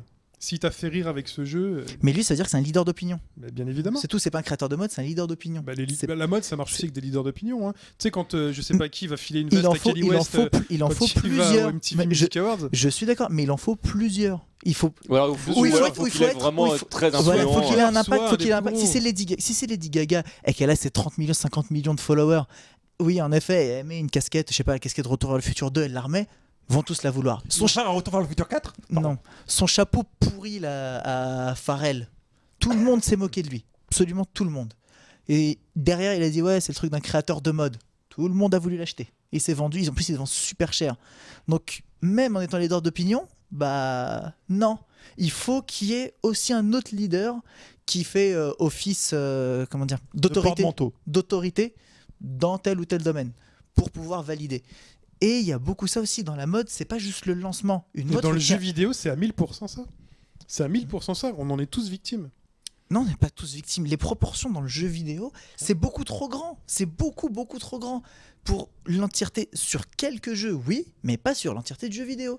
C'est, c'est juste pas le cas. Enfin, euh, tout simplement. Sur les 20 millions d'un, Call of qui se vendent, les 20 millions, il n'y a pas 15 millions qui sont liés aux réseaux sociaux. C'est pas vrai. Ils sont liés à leur marketing. Ils prennent, sinon, ils dépenseraient pas 500 millions, exactement le même prix qu'ils ont fait pour la prod du jeu, en marketing. Jamais de la vie. Si ça marche avec un PewDiePie ou un truc comme ça, allez, on sort 100 millions. On lui donne 50 Ap- millions à lui. Il y a aussi un truc spécifique aux très grandes boîtes. Euh, à beaucoup de boîtes au final qui marchent comme ça dans Ouais. l'édition et pas que dans les jeux vidéo, c'est que le budget marketing, tu vas toujours le placer sur l'objet sur lequel tu as le plus de probabilité d'avoir de retour sur investissement. Mhm. Dit comme ça, ça a l'air un peu stupide parce que tu dis il vaut mieux promouvoir ce qui a du mal à se vendre. Mais réalité, non, tu, tu proportionnes ton marketing aux ventes que tu espères faire derrière. Donc plus le jeu il sera gros, plus son budget marketing sera gros Mhm. parce que c'est là où tu auras le plus de chance de récupérer ton argent, Oui. de récupérer ta mise. Ça sera systématiquement comme ça. Pour ça qu'on arrive à des sommes de fous, euh, comme pour Call of Duty, qui s'amusent à faire des distributions qui gé- génèrent en baston pour récupérer le jeu dans les salons de jeux vidéo. euh, voilà quoi. Hmm. Bah tiens, c'est cette intervention, c'est- quand tu dis que MKX c'est mieux que Guilty Gear XRD, il dit t'es pas dans la mode. Bah ouais, il y a une partie de notre microcosme à nous. Voilà, Nathan il dit ça, Micro, micro, micro, on- micro. on le tue, on le tue, on le pilonne, on le pilonne tous les jours, pas de problème. Tu regardes sur les chiffres de vente, bah en effet, les consommateurs, les joueurs, toute la vraie masse de joueurs, bah oui, elle préfère MKX à XRD. Ce qui, est, rigolo d'ailleurs, pour, faire référence à cet article-là, c'est que encore quelque chose qui a été cité qui n'a pas été lu, parce que si les gens avaient lu vraiment le, test, en fait, ils auraient effectivement une vision qui est, euh, qui est différente. Et effectivement, ce qu'exprimait Nathan en termes de grand public, effectivement, c'est qu'il est plus intéressant de jouer à MKX qu'effectivement un Guilty Gear. Pour le grand Et- public, et oui. Pour le grand public, oui. Pour le grand public, clairement. oui. Et Pour euh, le grand public, des jeux de baston. Des jeux de baston. exactement. qui n'existe plus. Si. C'est ce qu'on disait. non Non, le grand public des jeux de baston. Des jeux de baston Oui. qui existent toujours. Le mec qui aime bien t'as- prendre. t'as Qui aime bien différentes prendre- couches, comme dans tous les médias, tu as différentes couches de C'est joueurs. ça. T'as les joueurs qui vont jouer à tout, qui adorent ça et qui vont s'investir dans absolument tous les jeux. T'as ceux qui vont prendre des jeux un peu plus accessibles, qui adorent ça, mais qui s'arrêtent à des Mhm. jeux un peu plus accessibles. Et t'as ceux qui sont là, qui adorent, qui, qui aiment ça, qui jouent régulièrement, mais qui sont pas C'est là ça. pour, euh, Et, pa- à et fond. pareil, le jeu de baston, je reste. On est une niche. On reste une niche. On ne peut pas. C'est c'est d'ailleurs pour ça qu'il y a tous ces jeux maintenant, qui, tous ces jeux de combat qui font les DLC. Parce que ils ont leur chiffre de vente et ils savent qu'avec ce qu'ils vont pouvoir avoir, ils rentrent pas assez dans leurs frais ou en tout cas le tout ce qui est euh, Juste un truc, c'est qu'il y a ouais. Qui refait l'erreur par rapport à ce qu'on a dit avant. MK10 se vend plus parce qu'il a une com qui est plus performante que celle de Guilty Gear Xrd. Mais encore une fois, la com que tu peux avoir, elle est proportionnelle aux ventes que tu peux espérer. Un éditeur n'ira jamais te mettre plus d'argent que ce qu'il peut espérer en retour derrière. Oui. Sans côté que Arc System Works c'est typiquement la boîte qui, elle, considère que l'Europe n'existe pas, par exemple. Mhm. Donc nous, niveau marketing, on est mort. Donc en chiffre de vente, ça fait déjà un malus par rapport à MK10, de base, en plus. Il y a ça. Et puis euh, la comparaison entre les deux, si MKX et XRD sont quand même aux deux opposés du spectre des jeux de baston. Ouais, carrément. oui. Il est, MKX, il est ultra accessible. Tu connais un personnage, tu peux jouer avec quasiment tous les autres. Je schématise encore une fois. Euh, Guilty Gear, chacun des personnages a un système de jeu à lui. Même Donc sur non, le Xrd qui est plus oui, simple. hein, oui. euh, C'est pas pour le grand public. C'est pas pour le grand public des, joueurs de jeux de baston. Je parle du mec qui vient et qui joue contre l'ordinateur surtout et qui essaye de faire juste ses, euh, ses coups spéciaux. Ses coups spéciaux, ses furies, ses fatalités. C'est- Super, j'ai kiffé. C'est Et le mon même mode genre solo. de raisonnement qui aboutit à Namco à croire que Soul Calibur est un jeu qui se jouait plutôt qu'en solo que- qu'en versus. Quoi. Faut pas. Bah, Voilà. le, le- et c'est là le problème, c'est que et c'est en plus c'est très bien, c'est là je peux séparer l'effet des leaders d'opinion aux gens de la mode, tu sais à Ouais. dire c'est une mode. Bah les leaders d'opinion quand ils ont eu Soul Calibur, ils ont dit ah c'est pourri ça ce qu'ils nous ont fait. Eh ben les joueurs, même si le mode solo, en plus mode solo était pourri, mais sont arrivés on dit tiens les leaders d'opinion, ceux qui disent qu'un jeu de combat est bien ou pas, eh ben ils ont dit que c'était vraiment une insulte à Soul Calibur tout ce qu'on veut. Eh ben les ventes euh, s'en sont ressenties quand même. Ils- on est influencé, mais c'est pas forcément parce que c'est une mode. Mode, faut vraiment voir la différence de d'impact, d'échelle. bah, tu, me, tu me tends la perche là du des coup. fois, la mode est rétroactive. Juste, je finis. Tu prends l'exemple de Street Fighter 3.3, Radioactive. le jeu qui est resté un petit peu anonyme jusqu'à la fameuse vidéo qu'on connaît, et que rétroactivement, c'est un jeu qu'aujourd'hui a de la hype qui perdure grâce à ce momentum-là qu'il a connu, alors que jusque-là, il était quand même un peu transparent et invisible. Ah bah il était carrément invisible. oui. Puis surtout, tu te faisais cracher dessus quand tu disais que tu jouais à Street 3.3 en 2001-2002 Et sur, sur SRK. Sur, sur les sur- tests des magazines, tout Ouais, le monde ouais. était passé à côté. sur, Donc, sur SRK, sur Shoryuken.com, celui qui disait qu'il jouait à Street Fighter 3, c'était un paria. Mais vraiment, mal vécu. vraiment. Je m'en fous, moi j'ai retourné le jeu sur ma Non, non, mais ça, content, ça, moi. je, je- je- je m'en tape de leur vie à ces Américains. Et du, Mais- coup, du coup, pour rebondir, euh, pour rebondir sur ce qui était euh, euh, exprimé tout à l'heure, comment, comment est-ce que les éditeurs considèrent du coup euh, les consommateurs? Il y a un moment donné, en fait, le, tu parlais tout à l'heure, toi, Wellcook, euh, de- d'études qui sont faites. Le, réussi à en caser une. c'est ta réussi en caser une. Wow. Le- comment est-ce que justement, le- à un moment donné, on se dit, ok, clairement notre jeu, il doit se vendre. On parlait tout à l'heure de la puissance marketing. Comment est-ce qu'on fait pour bien vendre un jeu? Pour bien vendre un jeu, euh, ça c'est super compliqué et c'est le boulot du marketing à la base. Euh, Bien vendre un jeu, ça veut dire trouver, avant, la première chose, c'est bien définir son public, sa cible. Quelles sont les personnes à qui on va essayer de le vendre? Et je parle de personnes plus que de joueurs parce que des fois on arrive à déborder du jeu vidéo comme, le, comme on le voit avec les plus gros succès du monde du mobile. C'est pas fondamentalement des joueurs de jeux vidéo dans le sens traditionnel du terme, mais c'est des gens qui viennent jouer quand même. Donc il y a quand même, c'est pas forcément un joueur la cible. C'était vrai il y a deux ans, ça. Maintenant, c'est plus le cas. C'est des.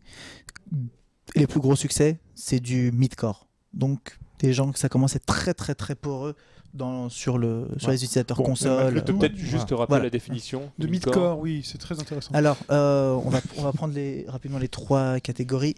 Casual, ça demande très peu, euh, comment dire, de- d'implication dans le jeu, que ce soit dans l'action directe de ton gameplay et aussi du metagame, donc de la boucle générale de jeu, dans ta progression, ce genre de choses-là. Le, le jeu te demande, te sollicite comme Exactement. investissement. Exactement. Midcore, on passe un cran au-dessus. En termes de gameplay, on reste très peu demandeur en termes d'action par minute, en termes d'attention pour le joueur, mais toute la partie metagame, donc boucle de jeu générale, est beaucoup plus puissante et te demande beaucoup, beaucoup plus d'investissement. D'accord? Euh, Le cas pratique, c'est euh, Puzzle et Dragon. Voilà, la metagame est super puissante, te fait rester, te fait revenir, te fait rejouer constamment parce qu'il y a de la stratégie à mettre en place. C'est des jeux zéro skill, en gros, ceux-là jusqu'à midcore, quasi ou quasi zéro skill, mais avec tout ce qui est stratégie très forte. Voilà. Et hardcore, bah, c'est là où on met les deux. Il y a du skill et de la stratégie. Voilà. Et très souvent, même hardcore, c'est dès le moment où il y a du skill, Tu veux parler de c'est compétences hardcore. Donc là, en fait, là, là, on est clairement après dans le marché de niche concrètement sur ce type de jeu. Ça dépend. Est-ce que, est-ce que vous avez Ah. des exemples de, jeux qui, qui, euh, euh, qui demandent vraiment du skill, qui, qui, qui fait vraiment beaucoup de ventes? Je parle pas de jeux anciens, hein, parce que là, évidemment, on a. euh, Des, des jeux, des jeux qui demandent du skill, c'est pas du tout la même chose que des jeux très durs. Au cas où tu veux parler de Oui. Flappy Bird. Non. Ouais, au cas, non, au non, cas non, où, oui, exemple, ça pourrait- ça, c'est un très très bon exemple pour le coup. hein. Tu vois, Flappy Bird, pour moi, c'est un jeu qui est dans, exactement dans la même mouvance que Dark Souls. Oui, oui, il est très Celui-là. Et il a, il Il a eu le même type de euh, succès. Il a eu le même type de succès pour les exactement les mêmes raisons. Parce que sur le réseau social, les gens qui se plaignent, qui gueulent, tout ça. Et pareil, c'est Reddit qui a permis au jeu de se relancer, de vraiment d'exploser encore plus. Mais même si avant le jeu commençait déjà à bien marcher, grâce aux commentaires foutus sur euh, le store, où les mecs disaient putain. Celui qui a fait ce jeu, si je t'attrape, euh, je te tue. euh, mais j'ai fait 52, euh, personne peut me battre. En, en, tu vois, en- Alors, 52, c'est balèze. voilà. Donc, Mm. euh, 3 c'est balèze. Oui. On, on se met d'accord, 3 c'est balèze. Complètement. Juste pour revenir à ta question, Oui. donc tu disais comment on vend un jeu. Donc première chose, identifier le public potentiel, les gens qui peuvent intéresser. La deuxième étape euh, du marketing, ça va être d'identifier les moyens de communiquer auprès de ces gens que le jeu peut intéresser. On va schématiser un exemple basique, ce serait de dire je fais un jeu de zombies, bah, je vais faire une pub de, sur mon jeu euh, avant un film de Romero. C'est basique. Euh, je fais un jeu d'enquête, je vais glisser ma pub euh, dans une pub de série policière.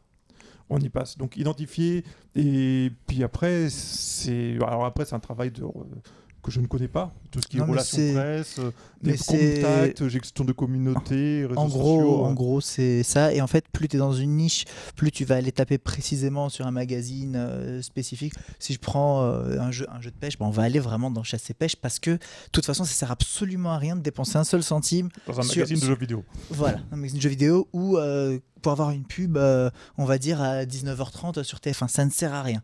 Ça sert à rien. Tous les gens qui regarderont ça. Par contre, on est quasiment sûr de toucher le plus gros potentiel de nos, de nos utilisateurs en allant vraiment dans des médias ciblés par rapport à, à notre thème, souvent par rapport à notre thème. même. Bah, après, il y a aussi des jeux qui renoncent complètement à faire de la publicité. hein. Ou à faire T'as de la des exemples de, de jeux comme ça qui, euh, qui se sont pas, passés de la publicité euh, Sega Bass Fishing. Alors oui, c'est pas tout à fait vrai parce qu'il y Euh, avait de la pub vrai. au Japon. Il y a eu des pubs au Japon de Sega Ah Bass oui, non, mais Fishing. attends, après on peut viser, mais chez nous. Ouais, mais est-ce- sorti chez nous Est-ce que, est-ce que le Il jeu est sorti en Europe Sega Ah, Bass je crois bien que oui. C'est possible. Hein, c'est Je la- crois la- bien Oui, oui. enfin bon, euh, Bah, quand, quand bah- tu, quand, tu, quand tu lances ta console, euh, quand tu lances ta console avec 50 millions de dollars de marketing, euh, c'est pas pour Sega, Sega Bass Fishing que tu vas sortir 17 Oui, euros. quoi. voilà, mais il y a aussi des jeux quand même que- C'est- qui, qui débarquent un peu de nulle part et qui disent tenez, et puis on regarde ce qui se passe. Parce qu'ils n'ont pas les moyens d'avoir un budget ou de faire n'importe quel Ça, travail je, de ça, je suis marketing d'accord parce que pour eux, il n'y a aucun marché. Entre guillemets, il n'y a pas de marché. En tout cas, en Europe, il n'y a pas de marché. Donc, non, on va pas faire de pub, on le sort. Mais ça, c'est tout. ça, ça- Mais c'est c'est euh, une erreur. c'est- C'est bizarre comme comportement entre guillemets parce que vous avez euh, effectivement très souvent malheureusement il y a des, des- des jeux qui sont excellents qui viennent pas jusque chez nous.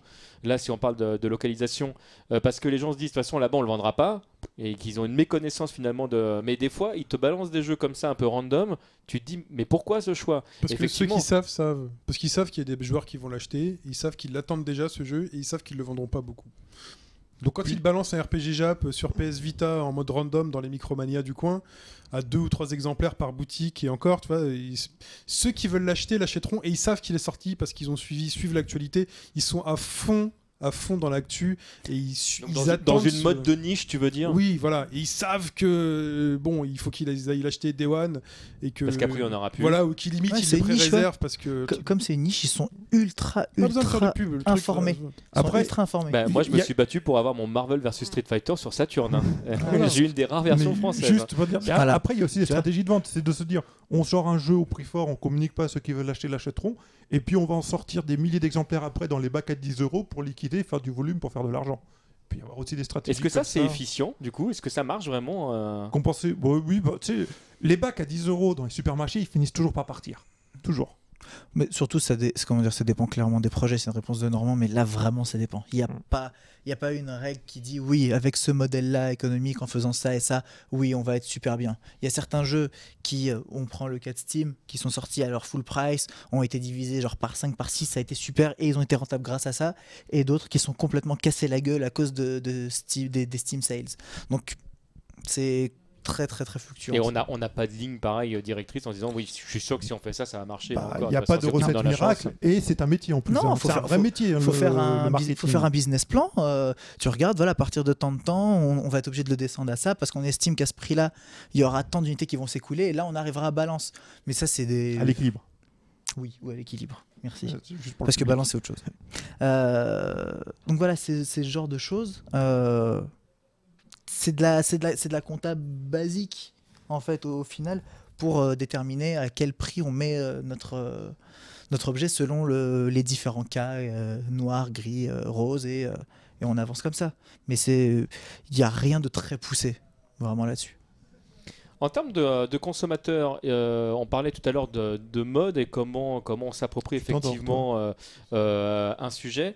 Euh, Il y a une question que je me posais par rapport justement à notre manière de consommer. Est-ce que quand on a découvert quelque Ah, donc tu chose, considères qu'on est des consommateurs maintenant? Ah bah je pense que le joueur On est un consommateur, également. hein, ça, Oui, non, mais on a, mais t- voilà. on a toujours été des C'est- non, non, consommateurs. attendez, on a acheté un produit, on est un consommateur. dans le fil du débat, c'est la première fois qu'on casse le mot. Ah, il me semble bien l'avoir déjà dit, mais enfin bon, ça. dans le titre aussi, déjà, on l'a dit. Voilà. Ah, tu Euh, croyais qu'on parlait de qui quand on disait consommateur? Non, mais c'est pas ça. mais C'est juste que là, dans le débat même, Alors, débat, reprenons le, qu'on- le- le mot qui n'est bien sûr pas un gros mot, hein, le, consommateur. Est-ce que, en, en tant que consommateur, est-ce qu'on cherche à reproduire des sensations qu'on a eues avec des, des jeux qui nous ont plu quand on était plus jeune euh, et qu'on fait référence à une propre mode interne? C'est-à-dire, en fait, la question est, moi, il y a un jeu qui m'a beaucoup plu euh, quand j'étais jeune, je sais pas, qui est euh, Bah, ça Mickey qu'on euh, Castle of Illusion, hein. et dès qu'il y a un jeu qui va sortir qui fait référence à ça, c'est ma propre mode interne qui se met, qui se met en éveil. hein. Bah, encore une fois, c'est c'est pas le bon terme utilisé. La mode, c'est quelque chose de bien plus global, bien plus grand. C'est des goûts. Mhm. T'as des goûts. T'as- T'aimes bien le chocolat, t'aimes pas le chocolat, tu vas pas aller prendre un gâteau au chocolat. T'aimes bien les jeux type euh, Mickey, euh, Castle Fusion, tout ce qu'on veut. Bah, tu vas aller vers des jeux de ce type-là, mais c'est des goûts. C'est donc oui, évidemment. Évidemment, j'aime bien les jeux de baston. Quand il y a un jeu de baston qui va sortir, je vais le regarder. J'aime bien les, les Tetris-like, tout, tout ce qui est puzzle game. Quand il y en a un, je vais le regarder. Je m'en fous des RTS. ben, je les regarde même pas. Voilà, mais c'est une sorte de goût. C'est, on peut, comme on a une l'unité d'une seule personne, c'est très difficile de parler de mode. C'est des goûts. Oui, oui, il y a- il y a plein de goûts différents. Et tu peux avoir mes goûts basés sur mon expérience. Euh, Voilà, le, le jour où on va me dire euh, Mighty, Mighty Number 9, là. Vois, lui, Ah, J'attends de le voir sortir hein, pour me Et- faire une idée. Non, mais ça, Bloodstained, dès que tu sors un jeu, il suffit de dire euh, c'est un celui- Metroidvania. Ouh là là, Non, t'as tous t'as les mecs qui font ouais, Metroidvania. T'as t'as vu ou pas comment ils Il l'ont écrit? Lequel Igavania, ils appellent ça sur Ah leur oui. site. Ils appellent même, même plus ça Metroidvania.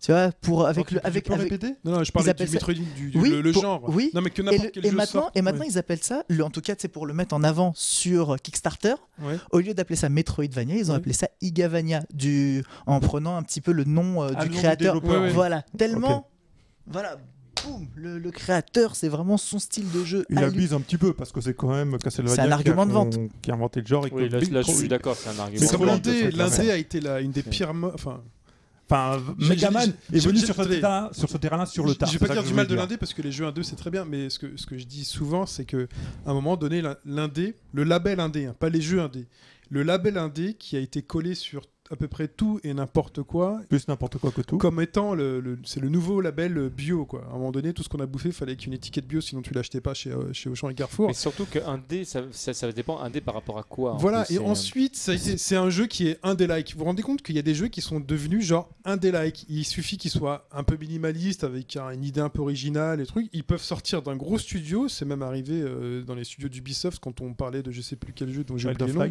Voilà, où les mecs disaient Ah, on dirait un jeu indé, tu vois, quand même. Toi, les mecs, ils essayent de nous marketer quand même un peu tout et n'importe quoi, à chaque fois avec un label. Donc là, euh, on parle de Megaman, donc il y a des remakes de Megaman qui vont sortir, les trucs. Donc c'est important de dire que c'est un Megaman-like. Il y a des trucs qui- qui font Metroidvania, donc tu fais un peu les allers-retours et tout. Ah, c'est important de dire que c'est un Metroidvania, le rattacher à quelque chose qu'on connaît et quelque chose qui parle à une communauté et même une tribu. Si on parle en tant que marketing, les marketeurs parlent de tribus. Il y a des tribus qui vont aimer telle, euh, telle chose. On est une communauté immense, plein de tribus. Hmm. plein Des de petites tribus. Et ils savent nous adresser. Et ils savent nous tirer dessus. Et ils savent quoi nous vendre qu- quand comment à combien. Et il faut que ce soit que en démat que sur Steam parce que c'est important.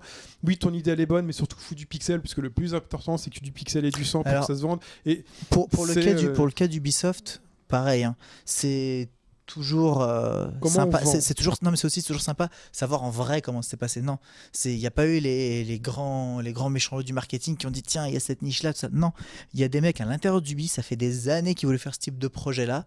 Ils ont vu que ça et je parle vraiment les devs, game designers qui voulaient faire voulaient un truc faire. comme et on ça. leur a dit tiens votre truc maintenant ça, ça peut le faire c'est peut-être un peu C'est ça. Et surtout, ils, Voilà. sont, ils sont montés au créneau en disant Vous avez vu, ça marche, ça marche, faisons. Faisons. Il y a des gens qui bossent pas, il y a des gens qui faisons.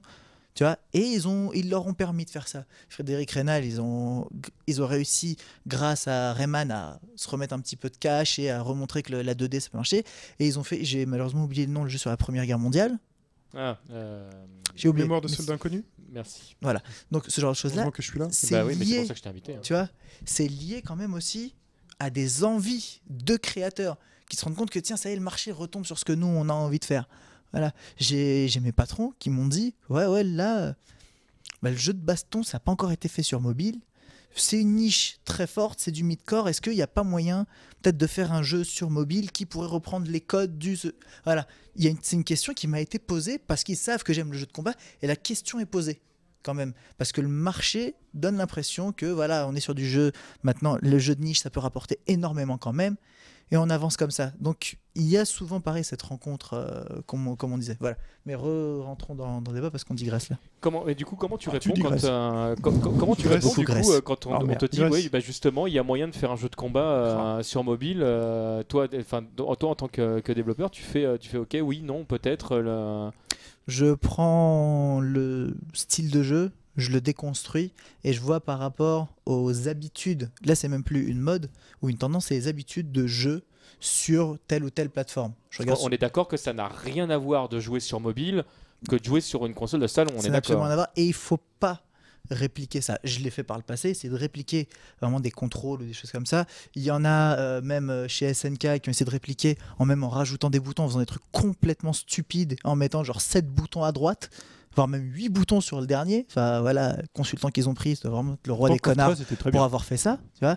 KOF 13 c'est le seul. Oui. C'est le seul, c'est le- je suis d'accord, c'est le seul euh, qui était vachement bien niveau contrôle, on pouvait tout faire. On pouvait tout faire. Ouais. On avait les mêmes sensations qu'on avait Je avec un je suis les 100% mains. d'accord. On est- sur on les est- mêmes sensations. on est euh, ultra proche, non, honnêtement. mais- Si, si, je si. prends, je Par- prends le. Par on est- rapport au support que t'as, quoi. Non, Oui, voilà, quand on parce prend- que quand on prend- C'est quand même pas franchement- pareil de d'appuyer sur rien. Ah, mais le, déca- le décalage là était très. On va dire comparé à tout le reste, Je évidemment. suis d'accord. C'était ce qu'il y avait de plus fait proche. C'était c'est- ce qu'il y avait de plus proche. Mais voilà, quand on regarde toutes leurs adaptations d'un Samouraï 2, de ch- choses comme ça, complètement stupidissime Oui, d'avoir mis 7, essaient de- boutons Ils sur un de côté. Tout ce qu'on pouvait faire dans le jeu original, dans le jeu, et ça passe pas. Oui. Parce qu'ils ont Mais pas envie que- de retoucher le jeu, en fait. C'est ça le problème. Est-ce que c'est parce que. Il euh, émule, et puis ils ont pas envie de le retoucher parce qu'ils ont pas les moyens. Ça sert à rien le de mettre ça- ça emmerde. Je sais que par exemple, on est grosse, mais ça sert à rien de mettre 7 boutons à droite. C'est pas- ça n'a rien à voir avec une utilisation mobile. Oui, non, mais d'accord, c'est Voilà. une erreur. c'est Donc, une erreur euh, pour- pour- Mais répondre est-ce à que ta c'est question, parce que du coup le jeu, parce qu'il faut rappeler, faut remettre les choses dans le contexte, c'est pas un jeu qui est très simple d'accès quand même. euh, Est-ce que c'est parce que tout d'un coup on se dit faut le vendre à un maximum de personnes, on va simplifier le jeu en mettant toutes les manips un peu compliquées, euh, par exemple sur des boutons? Je suis un utilisateur mobile, les boutons, je ne veux pas en entendre parler. D'accord? Parce qu'on veut vendre au maximum de personnes. Donc, je vois un stick à gauche, 7 boutons à droite, au revoir. Je suis quelqu'un qui connaît vachement bien les jeux de baston. Je vois le stick, ok, je vois 7 boutons, alors que normalement il y en a 4. Tu me mets des raccourcis à moi? T'es- mais t'es- t'es- Tu es fou dans ta tête. Au revoir. Donc en fait il a complètement loupé son. euh, sa Exactement. Le voilà. con- consultant qui s'est mis là-dessus, KOF 13, il a fait c'est- n'importe quoi. Alors que Tu, 13, simple- tu, tu, tu re- reprends complètement le jeu pour l'aborder différemment pour l'adapter à ton support, quitte à faire le tri dans, dans ce que tu as disponible dans le jeu d'origine. T'as- T'as vu quand même que sur euh, CoF 13, plus là-dessus, on va, on va repartir, il n'y a pas genre plus de boutons forcément, mais ils en ont enlevé certains. Oui, Et genre, tu as le point pied, par exemple, si tu veux faire balayette vraiment qui fait tomber, faut faire diagonale avant plus pied. Et comme ça, ils ont réussi. Et eux, là, ont réussi à réfléchir le truc. Tiens, on est sur mobile. Comment est-ce qu'on fait pour mettre et certains personnages qui n'ont pas tous les coups normaux Street, non Street plus Fighter 4 l'avait commencé, mais ils n'avaient pas, ils avaient pas assez travaillé la chose pour que ce soit fluide à jouer. Et là, C'est le, la chose, le dépa- la gestion du dépad Oui. sur KOF qui est bien mieux faite. Là où ça dessert sur, euh, sur arcade et sur, sur, euh, sur stick, euh, toutes ces histoires de raccourcis et de buffer, bah sur mobile ça aide vachement. Oui, Et bah ça là fait- oui, non, là on est, là, on d'accord. Ça non, fait que c'est ultra euh, C'est- souple. C'est le meilleur jeu de baston sur, euh, sur, porta- sur Je téléphone suis, portable. mes je suis- je assez, 13, je suis assez d'accord. Mais juste après, il y a- il faut aussi, comme il dit, il faut trouver une autre approche. Tu prends le fameux concours qu'a lancé au bas gauche droite sur euh, Kung Fury. Ah bah je voulais en Kung parler à la fin. vas-y, parlons de non, Kung mais Fury. Kung Fury. Kung Fury, c'est un jeu où on a, ils ont minimisé le gameplay à deux boutons et ils ont réussi à faire un beat'em all. En plus, bon, il s'appelle euh, Street Rage. On, on voit tout de suite la référence à Berg Knuckle, Mm. Street of Rage. Euh, donc voilà, avec ces, deux boutons, ils ont réussi à, à- à- à reproduire des sensations et une approche nouvelle, mais qui est vraiment bien foutue, addictive et qui reprend les sensations d'un beat'em all d'époque. Et à là, fait. en plus, on, on est vraiment, et je, bah, je voulais en parler en fin d'émission, mais parlons-en maintenant. C'est créer une mode. Allons-nous créer une alors, mode Déjà, déjà est-ce que le jeu est capable de créer Alors, une mode Est-ce que- Hashtag HBGD Fury. Hashtag HBGD Fury. Et vous avez- vous- c'est un des meilleurs jeux mobiles du moment. Mais, Voilà. c'est- mais en plus, je le pense sérieusement, c'est un Non, très très bon vrai, jeu. non, C'est vraiment un très très excellent bon jeu.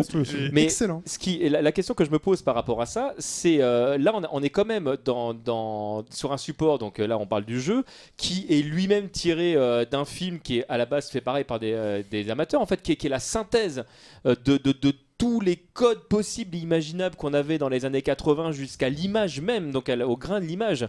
Euh, le- Très très fan service. c'est- même c'est 100% C'est que- du fan service. De toute façon, c'est que ça. Et euh, est-ce que justement de, de surfer sur cette euh, sorte de mode peut générer justement une nouvelle mode? Est-ce que de ça peut naître quelque chose? Je, je suis, comment dire, je pense que oui, d'accord, dans le sens où il y a quelques films qui ont, qui ont fait ça sans aller aussi loin, par exemple. Et on regarde en fait souvent au niveau d'une mode, comment ça se passe, ou, quelque chose qui marche. En fait, souvent, on va avoir un petit schéma comme ça où, voilà, tous les, euh, tous les ans, par exemple, il y a un jeu qui est sorti dans ce style-là, avec plus ou moins de bonheur, d'accord? Puis après, le rythme va se resserrer, souvent. Attends, ju- juste une seconde, je t'interromps, c'est parce qu'il y a une petite confusion sur le, sur, euh, le chat. Donc Kung Fury, effectivement, c'est un petit film, un court métrage qui a été financé sur Kickstarter, mais il y a aussi un jeu vidéo Kung Fury qu'ils ont sorti sur smartphone, Android et iOS, Même sur Steam, je crois. Ouais, même et Steam, même ouais. sur Steam à 2 euros, c'est vrai, qui est très très bien. Et Et, nous, on parlait jeu, l'OST avec David Hasselhoff. Et d'ailleurs, il y a un poster de David Hasselhoff dans Et- le jeu. Tout à fait. Donc faites le meilleur score sur ce jeu-là avec le hashtag HBGD Fury et le screen de votre score et vous gagnerez peut-être un La lot. photo euh, c'est vrai, je un lot, non mais Je un sais même lot, pas ce qu'on euh, peut gagner en fait. genre le- c'est le lot, c'est le lot. Le lot, le lot, le meilleur lot de le meilleur lot Moi je, possible de dirais que c'est un, moi je dirais que c'est un CD euh, de, de David. Hasselhoff Non, mais euh, c'est encore mieux. Ah, ce serait bien. À vinyle, ça serait mieux. HBGD Fury, dièse HBGD Fury, allez-y. En tout cas, donc, pour revenir sur, sur notre débat, donc pour toi, tu, tu penses que ça peut, euh, de, de ça peut naître quelque chose? Oui, parce que de manière cyclique, là on a vu que ça se répète. Il y a eu euh, Sucker Punch, qui était un film fan service, mais très blockbuster, très grand public. Et on se rend compte qu'il y a certains films, certaines choses qui commencent à aller énormément dans le fan service. à une tribu quand même ce jeu. Voilà, et de plus en Mm. plus, donc, Ce film. de, de plus en plus, c'est en train d'avancer. Et si ça accroche assez de monde, parce que c'est ça, on part de, c'est un succès d'estime, succès de niche, d'accord?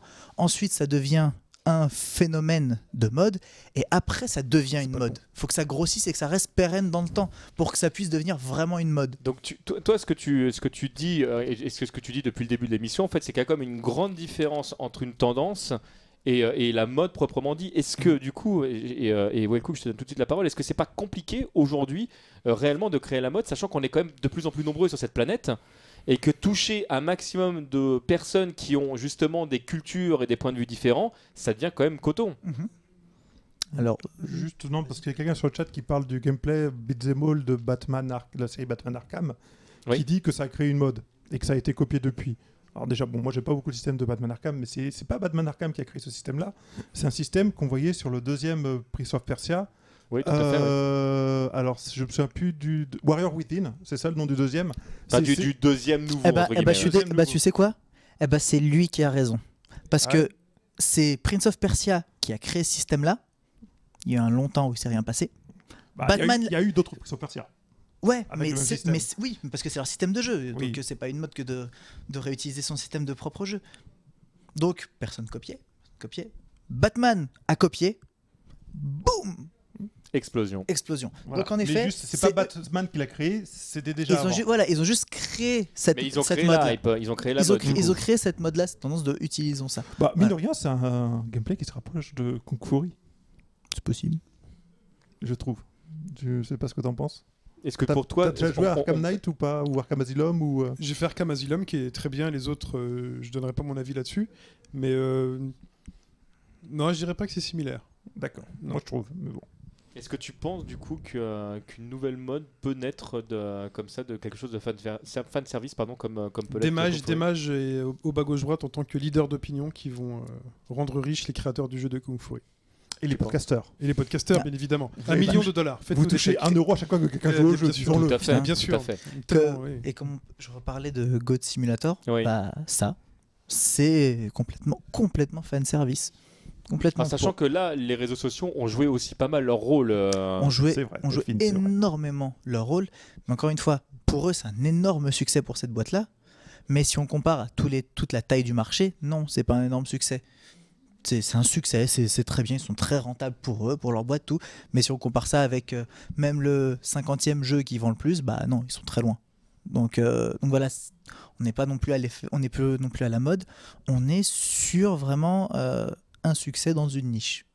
Il y a Mika sur euh, Twitter qui voulait préciser du coup qu'une mode pour lui, ça contient plusieurs personnes, les personnes qui sont déjà fidélisées, les suiveurs et ceux qui aiment sans jouer. On en parlait tout à l'heure. Il y a effectivement tous ceux qui vont en parler via les réseaux sociaux X et Y, qui vont expliquer à quel point le, le jeu est bon sans effectivement euh, Bah, avoir deux mis les mondes, doigts hein, dans le jeu vidéo, t'as deux mondes. hein.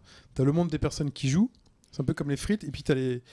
as le monde des personnes qui parlent du monde des jeux vidéo et qui parlent plus, passent plus de temps à en parler finalement, à, à se renseigner J'ai envie de te passe. dire qu'on a tous vécu ça, nous. Quand Mais bien on sûr. était gamin, on lisait énormément Ah, de mais- magazines. On pouvait pas jouer à tout parce qu'on n'avait pas l'argent ou pas les consoles et 36 000 raisons. Mais bien Mais évidemment. on se tenait informé, documenté, et puis on adorait en Et- parler et de ça. et on est dès qu'on pouvait, on essayait aussi. Et on est capable aujourd'hui de donner un avis sur un jeu qu'on n'a jamais touché via l'avis, euh, via les parcelles d'avis qui traînent un peu partout sur les réseaux sociaux, les forums. On est capable de, de dire à quelqu'un dans Micromania qui prend la boîte d'un jeu un peu bidon et dire non, je joue pas à ça, pas bon. Il est pas bon pour la, la preuve, il est tellement pas bon que je l'ai pas acheté. Ceci Tu dit, pour revenir sur, euh, sur l'histoire des leaders d'opinion, si effectivement il y a quelqu'un avec qui tu as des affinités et qui est leader d'opinion et que d'habitude quand il joue un jeu euh, qu'il aime, tu l'aimes aussi, c'est vrai que si à un moment donné il va dire ce jeu est bon et que tu n'y as pas encore joué, naturellement tu vas être enclin à penser qu'il est bon, Et parce qu'il y a une situation de confiance. C'est qui exactement s'instaure forcément. parce que lui aussi, il a entre guillemets voilà sa force d'attraction liée à son statut, son voilà qui peut qui peut avoir. Voilà, il y a une confiance vis-à-vis de cette personne-là. C'est pour ça que c'est des leaders d'opinion parce qu'il y a une confiance vis-à-vis de ce qu'ils nous disent. Donc oui, si euh, quelqu'un te dit ce jeu-là est pourri et t'étais déjà d'accord sur tous ces autres avis, de manière empirique, t'as pas besoin forcément de tester ce jeu-là pour dire que oui, c'est pourri. A très grande chance pour, qu'il- pour que tu sois d'accord avec lui. Et ça, euh, c'est un truc de base. Je viens d'enfoncer une porte qui était bien ouverte, je crois. Mais Euh, D'où de pour l'enfoncer. Euh, Est-ce qu'il y a déjà des jeux euh, de, de manière personnelle en fait euh, que vous n'étiez pas parti pour, pour jouer à ces jeux mais vous avez cédé à la mode et à un moment donné vous dites bon allez je vais quand même le tester tout le monde n'arrête pas d'en parler Oui. Oui. Bah, le plus récent, c'est Hearthstone dans mon cas. Où, euh, bon, ça fait très longtemps que j'ai pas joué à un jeu de cartes. Enfin, si on met de côté Tekken Card Tournament. Et euh, vu que tout le monde y jouait, euh, j'ai pas commencé très longtemps après qu'il soit disponible officiellement. Mais euh, voilà, je me suis dit pourquoi pas. Et effectivement, c'est un jeu qui est devenu très vite addictif. Mais c'est le genre de jeu que tu arrêtes du jour au lendemain aussi. Parce que t'en t'en as marre. Mais pour le moment, c'est un peu comme la mode en fait ça vient ça va Oui. Euh, typiquement, oui. Non, de mon point de vue. toi t'as pas de jeu comme ça où t'as cédé à la mode en te disant euh, non, comme j'ai pas beaucoup de temps, euh, voilà, C'est- tu rationnes le c'est- temps Sans-les, tes enfants. c'est hein. plutôt, c'est plutôt, non, non, enfin, j'ai pas beaucoup de temps pour jouer. C'est plutôt euh, du cercle d'influence euh, restreint. Alors, on- je suis avec 5, 10 potes, euh, voilà, que je peux côtoyer ou quoi que ce soit. Bah, je vais voir eux potentiellement à quoi ils vont jouer. S'ils me disent que c'est bien et qu'ils sont tous en train d'y jouer, ah, je vais regarder comme ça, je vais jouer avec eux. C'est à à ça que ça me sert parce que j'ai envie de jouer avec des gens. Enfin voilà. Euh, mais ça, ne- pour moi, c'est pareil. Pour moi là-dessus, enfin voilà, je suis pas forcément influencé par ça. Et c'est pas parce que je vois euh, 15 000 personnes qui sont en train de jouer à MKX, euh, c'est vraiment super, euh, c'est génial, juste parce que euh, ils ont été invités euh, par, euh, par Warner pour X ou Y et que bizarrement jusqu'à cet épisode-là, ils crachaient sur Mortal Kombat tout leur venin. Mais là, comme ils se rendent compte que Street est voilà, en période de course, le 5 est pas encore là, ah bah si, sautons sur le bateau MKX, on sait jamais, il y a peut-être un billet à faire. Bah non, ça m'influence pas tant que ça, c'est c'est même un peu triste. Hmm. Chine Euh, Hearthstone, je me suis longtemps refusé à y toucher parce que euh, je me suis dit non, c'est le jeu du danger. Et en fait, j'ai essayé et en fait, je suis à fond dedans. Comment tu sais, Noulak? Qu'est-ce qui se passe? Non, non, il, il a Il se dit fait qu'il... taquiner. Voilà. Euh, Sinon, oui, alors, les deux derniers jeux, Bloodborne, parlons-en. Bloodborne, j'avais jamais réussi à jouer à Dark Souls, je me faisais trucider. Le 2, euh, j'ai même pas tenté. Et je me suis dit, allez, nouvelle génération, Bloodborne, la direction artistique me plaît un peu plus. euh, Fan de Lovecraft? Voilà, tu vois, m- pas forcément, mais j'aimais bien le, le côté, euh, j'aimais bien le nouveau côté, la, la- la nouvelle patte et tout. Et euh, j'ai tenté parce que je me suis dit c'est le moment ou jamais. Et en fait, je me suis fait dégommer et j'ai revendu le jeu. Parce que ah oui direct donc ah oui, euh, non, parce qu'en fait, c'est pas mon, c'est c'est pas, c'est pas ma cam. Voilà, j'y arrive pas et je pense que j'y arriverai jamais de ma vie. Il y a d'autres jeux pour lesquels ça marche celui-là, j'y arrive pas. Euh, et l'autre, c'est par exemple The Witcher. J'avais jamais touché les deux premiers épisodes. Jamais, parce que je me suis dit j'ai pas le temps. Et je me suis dit, franchement, le 3 avait ce petit côté rassurant de tiens, on passe sur un open world. J'aime bien les open world. Il y a un cheval, j'aime bien Red Dead Redemption. Et, tu vois. il y a une nouvelle histoire Tu vois, euh, non, mais tu vois, tu fais de ces tu vois, le raccourcis truc- quand même. tu vois, mais vraiment le truc qui a rien à voir. Et puis on se dit, franchement, les mecs disent, franchement, c'est quand même un jeu qui est vraiment bien. Je l'ai pris. Et effectivement, c'est très bien. Donc, j'ai cédé à une mode. J'étais pas du tout destiné à y jouer. Et euh, je suis encore dedans. Même si je pense que plus, plus personne n'en parle. Tout le monde est passé sur Splatoon. Euh, donc, euh, je dois être Oh, le seul. Oui, je dois être le seul à jouer euh, encore à The Witcher 3 ou alors tout le monde l'a déjà fini. Tous, tous ceux qui parlent sur les réseaux sociaux. Oui, oui, bien évidemment. Non, mais je suis très, euh, là, je suis très, euh, très ca- caricature. là. Je, je, je, je fais mon comique. tu es toi-même. quoi. J'ai- Oui, j'adore l'humour. Euh, et donc, The Witcher hein, 3, c'est pas oui, évident, non, c'est- The, The Witcher 3, non, non, vraiment très bien. Euh, La, la mode, euh, Ça, pa- mode mérite d'être suivie pour The Witcher 3. ça parle là de. Rapidement, ça parlait de MKX, il y en a qui achètent pour jouer Euh, avec pour une fois que ça Predator. parle pas de Monsieur Karaté Voilà. sur le Et- chat. Et donc, euh, Season Pass euh, hors de prix, cette mode-là aussi, de tout ce qui est DLC. Ah, mais ça, c'est pas une mode. C'est Bah, un modèle de revenus qui fonctionne. Non, alors, pourquoi j'ai ouais, venir? je, parle- je parle, pas, vas-y. je parle pas, je parle pas du, du fait que euh, les développeurs euh, éditeurs console ont pris un modèle euh, mobile gratos et l'appliqué à un jeu payant, ce qui est une, une grosse connerie et qui fait qu'à un moment ça va s'écrouler. Euh, je parle du fait que les joueurs, le fait que les joueurs suivent et euh, aillent, euh, pour reprendre un petit peu les termes qu'il y avait eu, tout ce côté de DLC responsable de dire voilà, je vais Le pas DLC acheter bio je, de, je vais pas acheter parce que Xiaomi. Le problème, c'est que il y a aucune unité dans la communauté. Zéro. Quand je dis niveau worldwide, je parle pour qu'il y ait un poids ou quoi que ce soit. Si le personnage qui est en DLC ne casse pas le jeu, tu le prends et tu te tais. C'est tout. C'est c'est la règle, c'est tout. Par contre, euh, si évidemment le personnage casse le jeu, personne ne l'achètera dans la niche. Voilà. Donc euh, tout ce côté-là de cette mode-là des gens, Est-ce ouais, que Jason casse le jeu alors? Voilà. Vu que Warner euh, met des belles sommes sur la table pour pouvoir faire vivre ces différents tournois, eh ben, même s'il casse le, même casse le jeu, bah, on va quand même le, le laisser. Et ça, donc, euh, c'est pas un- comment dire, cet aspect-là en vrai n'a même pas lieu d'être sur euh, sur ce truc-là. Et pourtant, ça a été mis en avant potentiellement comme une mode, alors qu'en fait, non, elle est passée complètement pragmatique. Comment, Si j'en ai besoin. comment devient-on un besoin. consommateur de jeux vidéo responsable? Ah, Ça, c'est un autre débat aussi. On se retrouve dans 15 jours, c'est ça? Non, non, non, mais Vas-y. déjà ne Tu vas nous préachetez pas. la recette? Oui, bien évidemment. Ne préachetez pas vos jeux. Allez où la caméra? Ne préachetez pas vos jeux. Arrêtez de payer Ça- avant que les jeux sortent. Ça inclut les Kickstarter? Mais bien évidemment. Je donne mon avis, mais en même temps, c'est moi, qui parle. hein, Je suis assez d'accord avec moi. Ne préachetez Bah, ça pas les jeux. bien. Non, mais c'est vrai, hein, ne Non, préachetez mais pas je les suis jeux. d'accord. Voilà, vous serez déjà assez responsable. Le précommandé à la rigueur, mais même là, euh, c'est limite. Et encore, précommande. Euh. J'ai un commentaire. Quand on aime l'aspect multi d'un jeu, c'est mieux de jouer à des jeux à la mode et pas de se retrouver à 4 à doser. Bah, Ah c'est pas vrai. important. C'est pas vrai. C'est- Non, ça mais c'est dépend pas du jeu. Non, non, mais non, non, attends. Si c'est un jeu où il faut être 20 sur une map pour s'amuser, ça, je suis d'accord. Ça, je suis d'accord. On va, on va dire le. Je pense que on important parlait, on parlait un peu de jeux à deux ou choses comme ça. Non, je pense Je qu'il suis, veut dire ça. Je suis, vraiment pas sûr parce que j'avais plutôt l'impression de pourquoi il y en a qui sont mis à jouer à Street 4, bah, alors que le jeu, moi, j'aime pas du tout. D'accord, Street 3, euh, c'est mieux, tout, tout ce qu'on veut, tout le bordel. Ouais, enfin, Eh c'est moins ben- bien que Street 2X. Eh ben, j'ai pas besoin.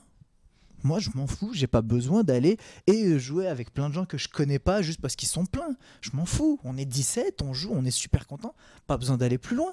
Si vous voulez pas, là, c'est le coup vraiment de céder à une mode.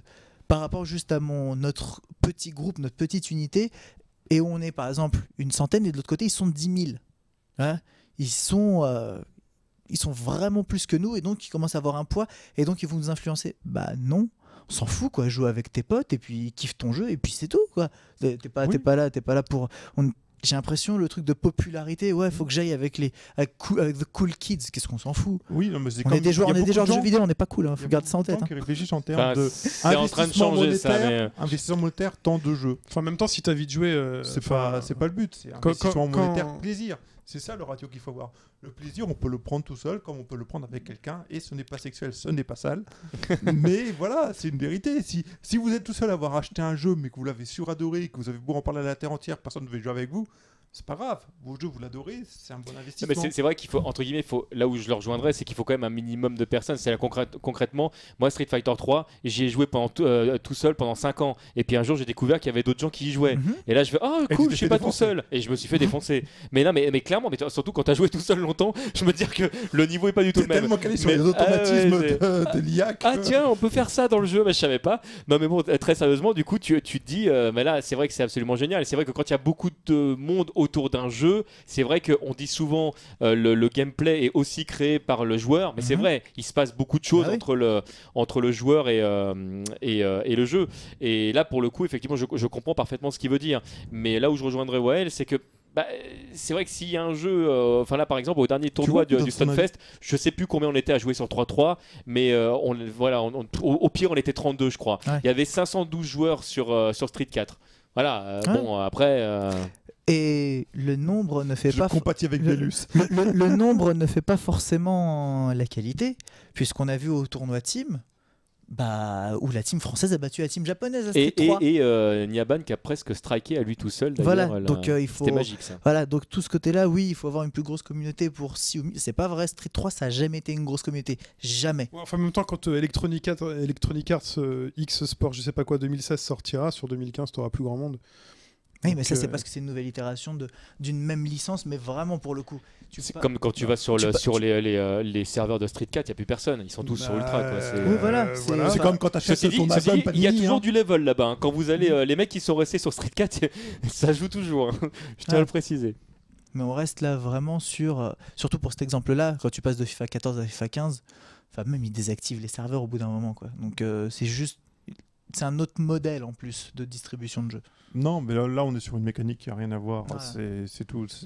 C'est- l'environnement qui fait que c'est cyclique et que t'as pas le choix. Non mais méga, méga, T'es méga, un joueur, t'as envie de jouer on avec s'en ton fout, équipe ils ont gagné, tout, vive la France. avec les joueurs dedans, avec leur Oui, mise à jour. mais ta communauté, euh, tes potes n'y jouent plus. Alors pour, pour, Pas euh, nécessairement, c'est des joueurs fidèles, les joueurs de. de pour aller sur la fin de hein. notre, euh, notre débat, et pour rebondir sur ce qui a été exprimé tout à l'heure sur le chat, est-ce que vous exprimiez euh, tout à l'heure, est-ce que quand, euh, quand la mode va vraiment que Oui, dans un sens, il n'est pas difficile d'aller euh, contre la mode? Toi, tu disais tout à l'heure, bah non, il suffit de jouer euh, à ce que tu as envie. Hey, T'as des potes, tu joues avec eux, c'est tout. Et alors, si tous tes potes jouent à un jeu, du coup, C'est plus pareil. C'est ton cercle personnel Tu changes qui qui t'influence. tu changes d'amis. Ça, c'est ton, ça, ton, ton cercle personnel qui t'influence. Là, c'est pas, on n'est pas dans une mode, t'es pas influencé par la mode qui est quelqu'un de très distant à toi qui va te dire ah la lumière elle est par là. Non, c'est pas Tes, ça. potes, ça, tes, potes cèdent à la mode. Oui, Et, euh, mais toi, t'auras pas cédé à cette mode-là. Toi, t'auras pris l'avis d'une personne que tu connais depuis très longtemps qui te dit ah si si ce jeu-là est super. C'est pas derrière déjà de manière indirecte t'auras cédé à la mode, d'accord Mais pas de manière directe, c'est tout. Donc tu au final tu joueras parce que ça a été à la mode, mais c'est pas à cause de ça. C'est parce que des amis t'ont dit ce jeu-là est bien. Et tu restes sur tes critères de base qui sont qualité et recommandation d'un ami. Hmm. Well Cook. Euh, C'était quoi déjà la question? C'était est-ce que tu penses qu'il est, euh, il est pas difficile de ne pas céder à la mode dans certains cas de figure? Est-ce que quand la mode est très forte, est-ce que c'est pas dur de ne pas y céder? Bah, ça dépend, hein, parce que le problème, c'est Steam. C'est-à-dire que des fois, tu as des jeux à prix tellement cassés et tu as tellement entendu parler que tu vas aller quand même mettre ta piécette, même si tu le lanceras jamais. Parce que ton Donc, euh, investissement et ton risque est ultra bas là. Voilà, C'est pour ça. pour ça. Mais c'est pas, pas- euh, forcément parce que c'est la mode, c'est surtout parce que ça atteint un price point Non, mais oui, d'accord. Mais tu dis je veux bien prendre c'est aussi risque. la mode, parce que j'irai pas mettre ma piécette sur un jeu dont j'ai jamais entendu parler. Donc il y a une certaine influence C'est sociale une autour de rencontre, soi. c'est une rencontre, tu veux dire Oui, entre voilà. les deux quoi. C'est-à-dire qu'il y a des jeux, t'entends parler euh, par tout le monde, tu te dis euh, ça serait peut-être intéressant, mais c'est pas le truc euh, qui m'intéresse spécialement. Bah, si on te le propose à 2 euros au lieu de 30, tu vas peut-être quand même tester pour voir ce que ça vaut. Peut-être que tu peux avoir une bonne surprise. Voilà. Chine. Je sais plus si c'est Public Enemy ou, ou euh, Run DMC qui chantait Don't Believe the Hype. C'était lequel des deux? Est-ce que tu vas coller tes MTJC Ah oui, oui, non, là je suis, euh, je suis. euh, Bref. collé. je me, demande- je me demande si c'est pas que- mais euh, le chat te rectifiera. Voilà, il- faut que ça devienne un leitmotiv, c'est Don't Believe the Hype, mais par contre, quand on se dit ça, et qu'on se dit je ne céderai pas à la hype, plus le jour de sortie d'un jeu arrive, plus euh, les personnes autour de soi en parlent, plus on se dit la hype est trop forte, je, je sens que je suis sur le point de céder. Et euh, c'est très difficile, c'est le moment le plus difficile dans la vie d'un joueur, je pense. Je parle de manière générale, je pense que... Enfin, On cède, on, à la, Enemy, on cède ouais. à la mode quand le jeu nous plaît. Bellus a dit ça. quand il a des chances de nous plaire et, et surtout quand on se dit mais est-ce que je serais pas en train de rater quelque chose? Ah et oui. c'est le moment non mais c'est un moment sacrément difficile et le plus difficile c'est de laisser passer les 3-4 jours de la sortie et les 3-4 jours après on se dit finalement j'ai bien fait parce que plus personne n'en parle parce que finalement les retours font que euh, le jeu euh, est pas si extraordinaire que ça. Il est plein de défauts il est mal équilibré. Je les vois déjà en bac à solde euh, un peu partout. Donc c'est le moment le plus difficile mais de manière générale, et je le constate dans ce que je vois, dans ce que je vis, dans ce que d'autres euh, racontent. À ne pas Même- confondre donc la, la hype du coup et la mode dont on Voilà, parlait tout à l'heure. voilà. Concrètement, vous avez Watch Dog, euh, tout le monde est hypé, tout etc. Le jeu sort et les retours sont catastrophiques Bah, sur disons certains qu'en début, aspects non, mais là, parce c'est assez euh, particulier en début de génération quand euh, ta console sort et qu'il y a 3-4 jeux dessus et que tout le monde se dit euh, c'est génial, je vais avoir tous les jeux, euh, tous les line-up du truc, j'achète Rise, j'achète euh, Killzone machin. Final, Encore trois une jours fois, après, on se rend euh, compte que. les, les retours sont pourris. euh, pareil, chez nous sur chez réseaux, nous. sur réseaux sociaux. Oui. Euh, C'est sur, effectivement sur pas les, le cas du, du joueur lambda. sur les deux premières semaines. Donc, Mais généralement, Donc- sur les réseaux donc là- sociaux, tu suis là- des personnes qui, qui. Tu suis des personnes que tu as choisi de suivre et qui Oui, sont est- censées correspondre un peu au à niveau, au niveau des joueurs, comment dire, il y en a qui sont sur les réseaux sociaux, mais il n'y en a pas tant que ça par rapport à la masse de jeux vendus qui sont dessus pour voir des trucs sur le jeu vidéo. Ils en ont rien à carrer. Les gens qui vont sur Twitter, des jeux vidéo ou de savoir quel est l'avis des gens sur un jeu vidéo sur Twitter. La plupart. Je prends euh, Watch Dogs, exemple parfait. Euh, sur les deux premières semaines, je crois que c'est vendu, je, je sais plus, c'est 4 ou 6 millions d'unités. Ils ont atteint leur, euh, leur objectif ultra vite alors qu'ils étaient en train de se faire démonter la tronche par tout le net. Et de l'autre côté, chez Ubisoft, ils étaient en train de sabrer le chambage. Eh, continue à parler, ouais.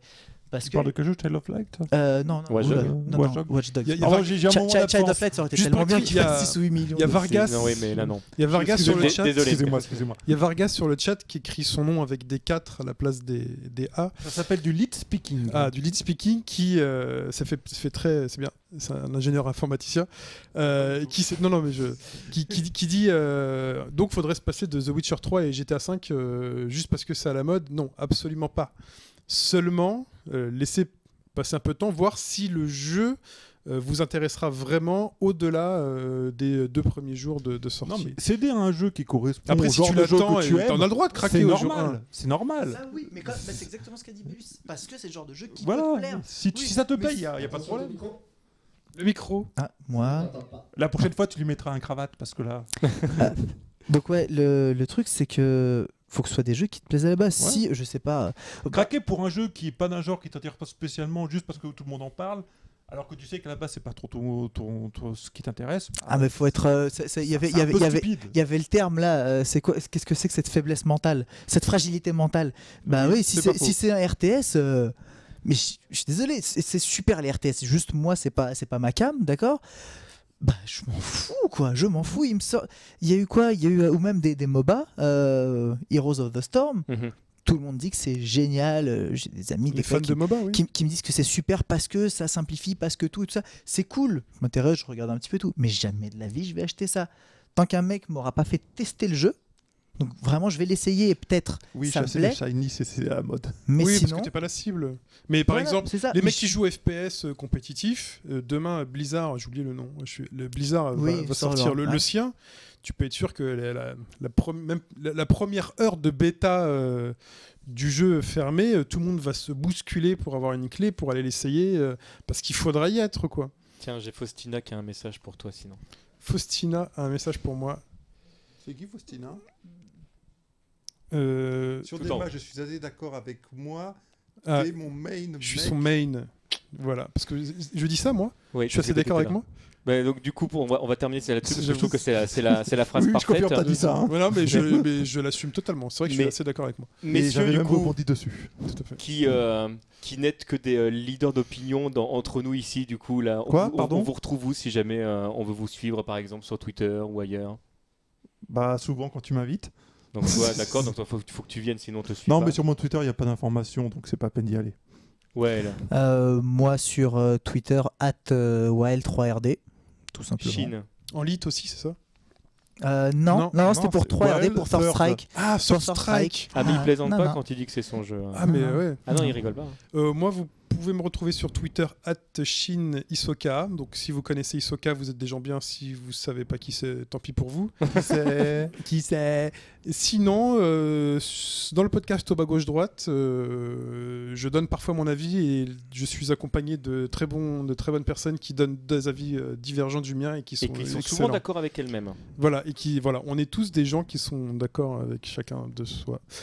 Voilà, Voilà. sur Et le bas gauche droite.fr. Et toi. TMDJC, on te trouve où? Ah, pff, moi, vous me trouvez partout. De toute façon, on n'arrête pas. C'est ce que Bagro disait. Je, je- je suis, je suis partout. Voilà. Donc, de toute façon, ne me, ne me cherchez pas, je, je viendrai jusqu'à vous. En tout cas, si jamais vous me cherchez, je serai quand même là dans 15 jours euh, pour le dernier des matchs de la saison. Donc, je vous Quoi, fais des la gros, saison gros s'achève bisous. Mais ça y est, la saison, ça- c'est les vacances. Il n'y a pas de cliffhanger. Je, je souffle. euh, C'est le non. même, euh, c'est le même rythme qu'à la je- télé. je- je- J'ai pas Eh, encore eh, fait le cliffhanger. Est-ce qu'on te verra sur fond vert grimper sur un dragon? Rendez-vous dans 15 jours. C'est quoi le Gros sujet bisous à tous. Hein, tu l'as dit quoi C'est quoi le sujet dans 15 jours Non, Dans laisse 15 tomber. jours, eh ben, on se posera la question de savoir si Démage est vraiment une bonne émission.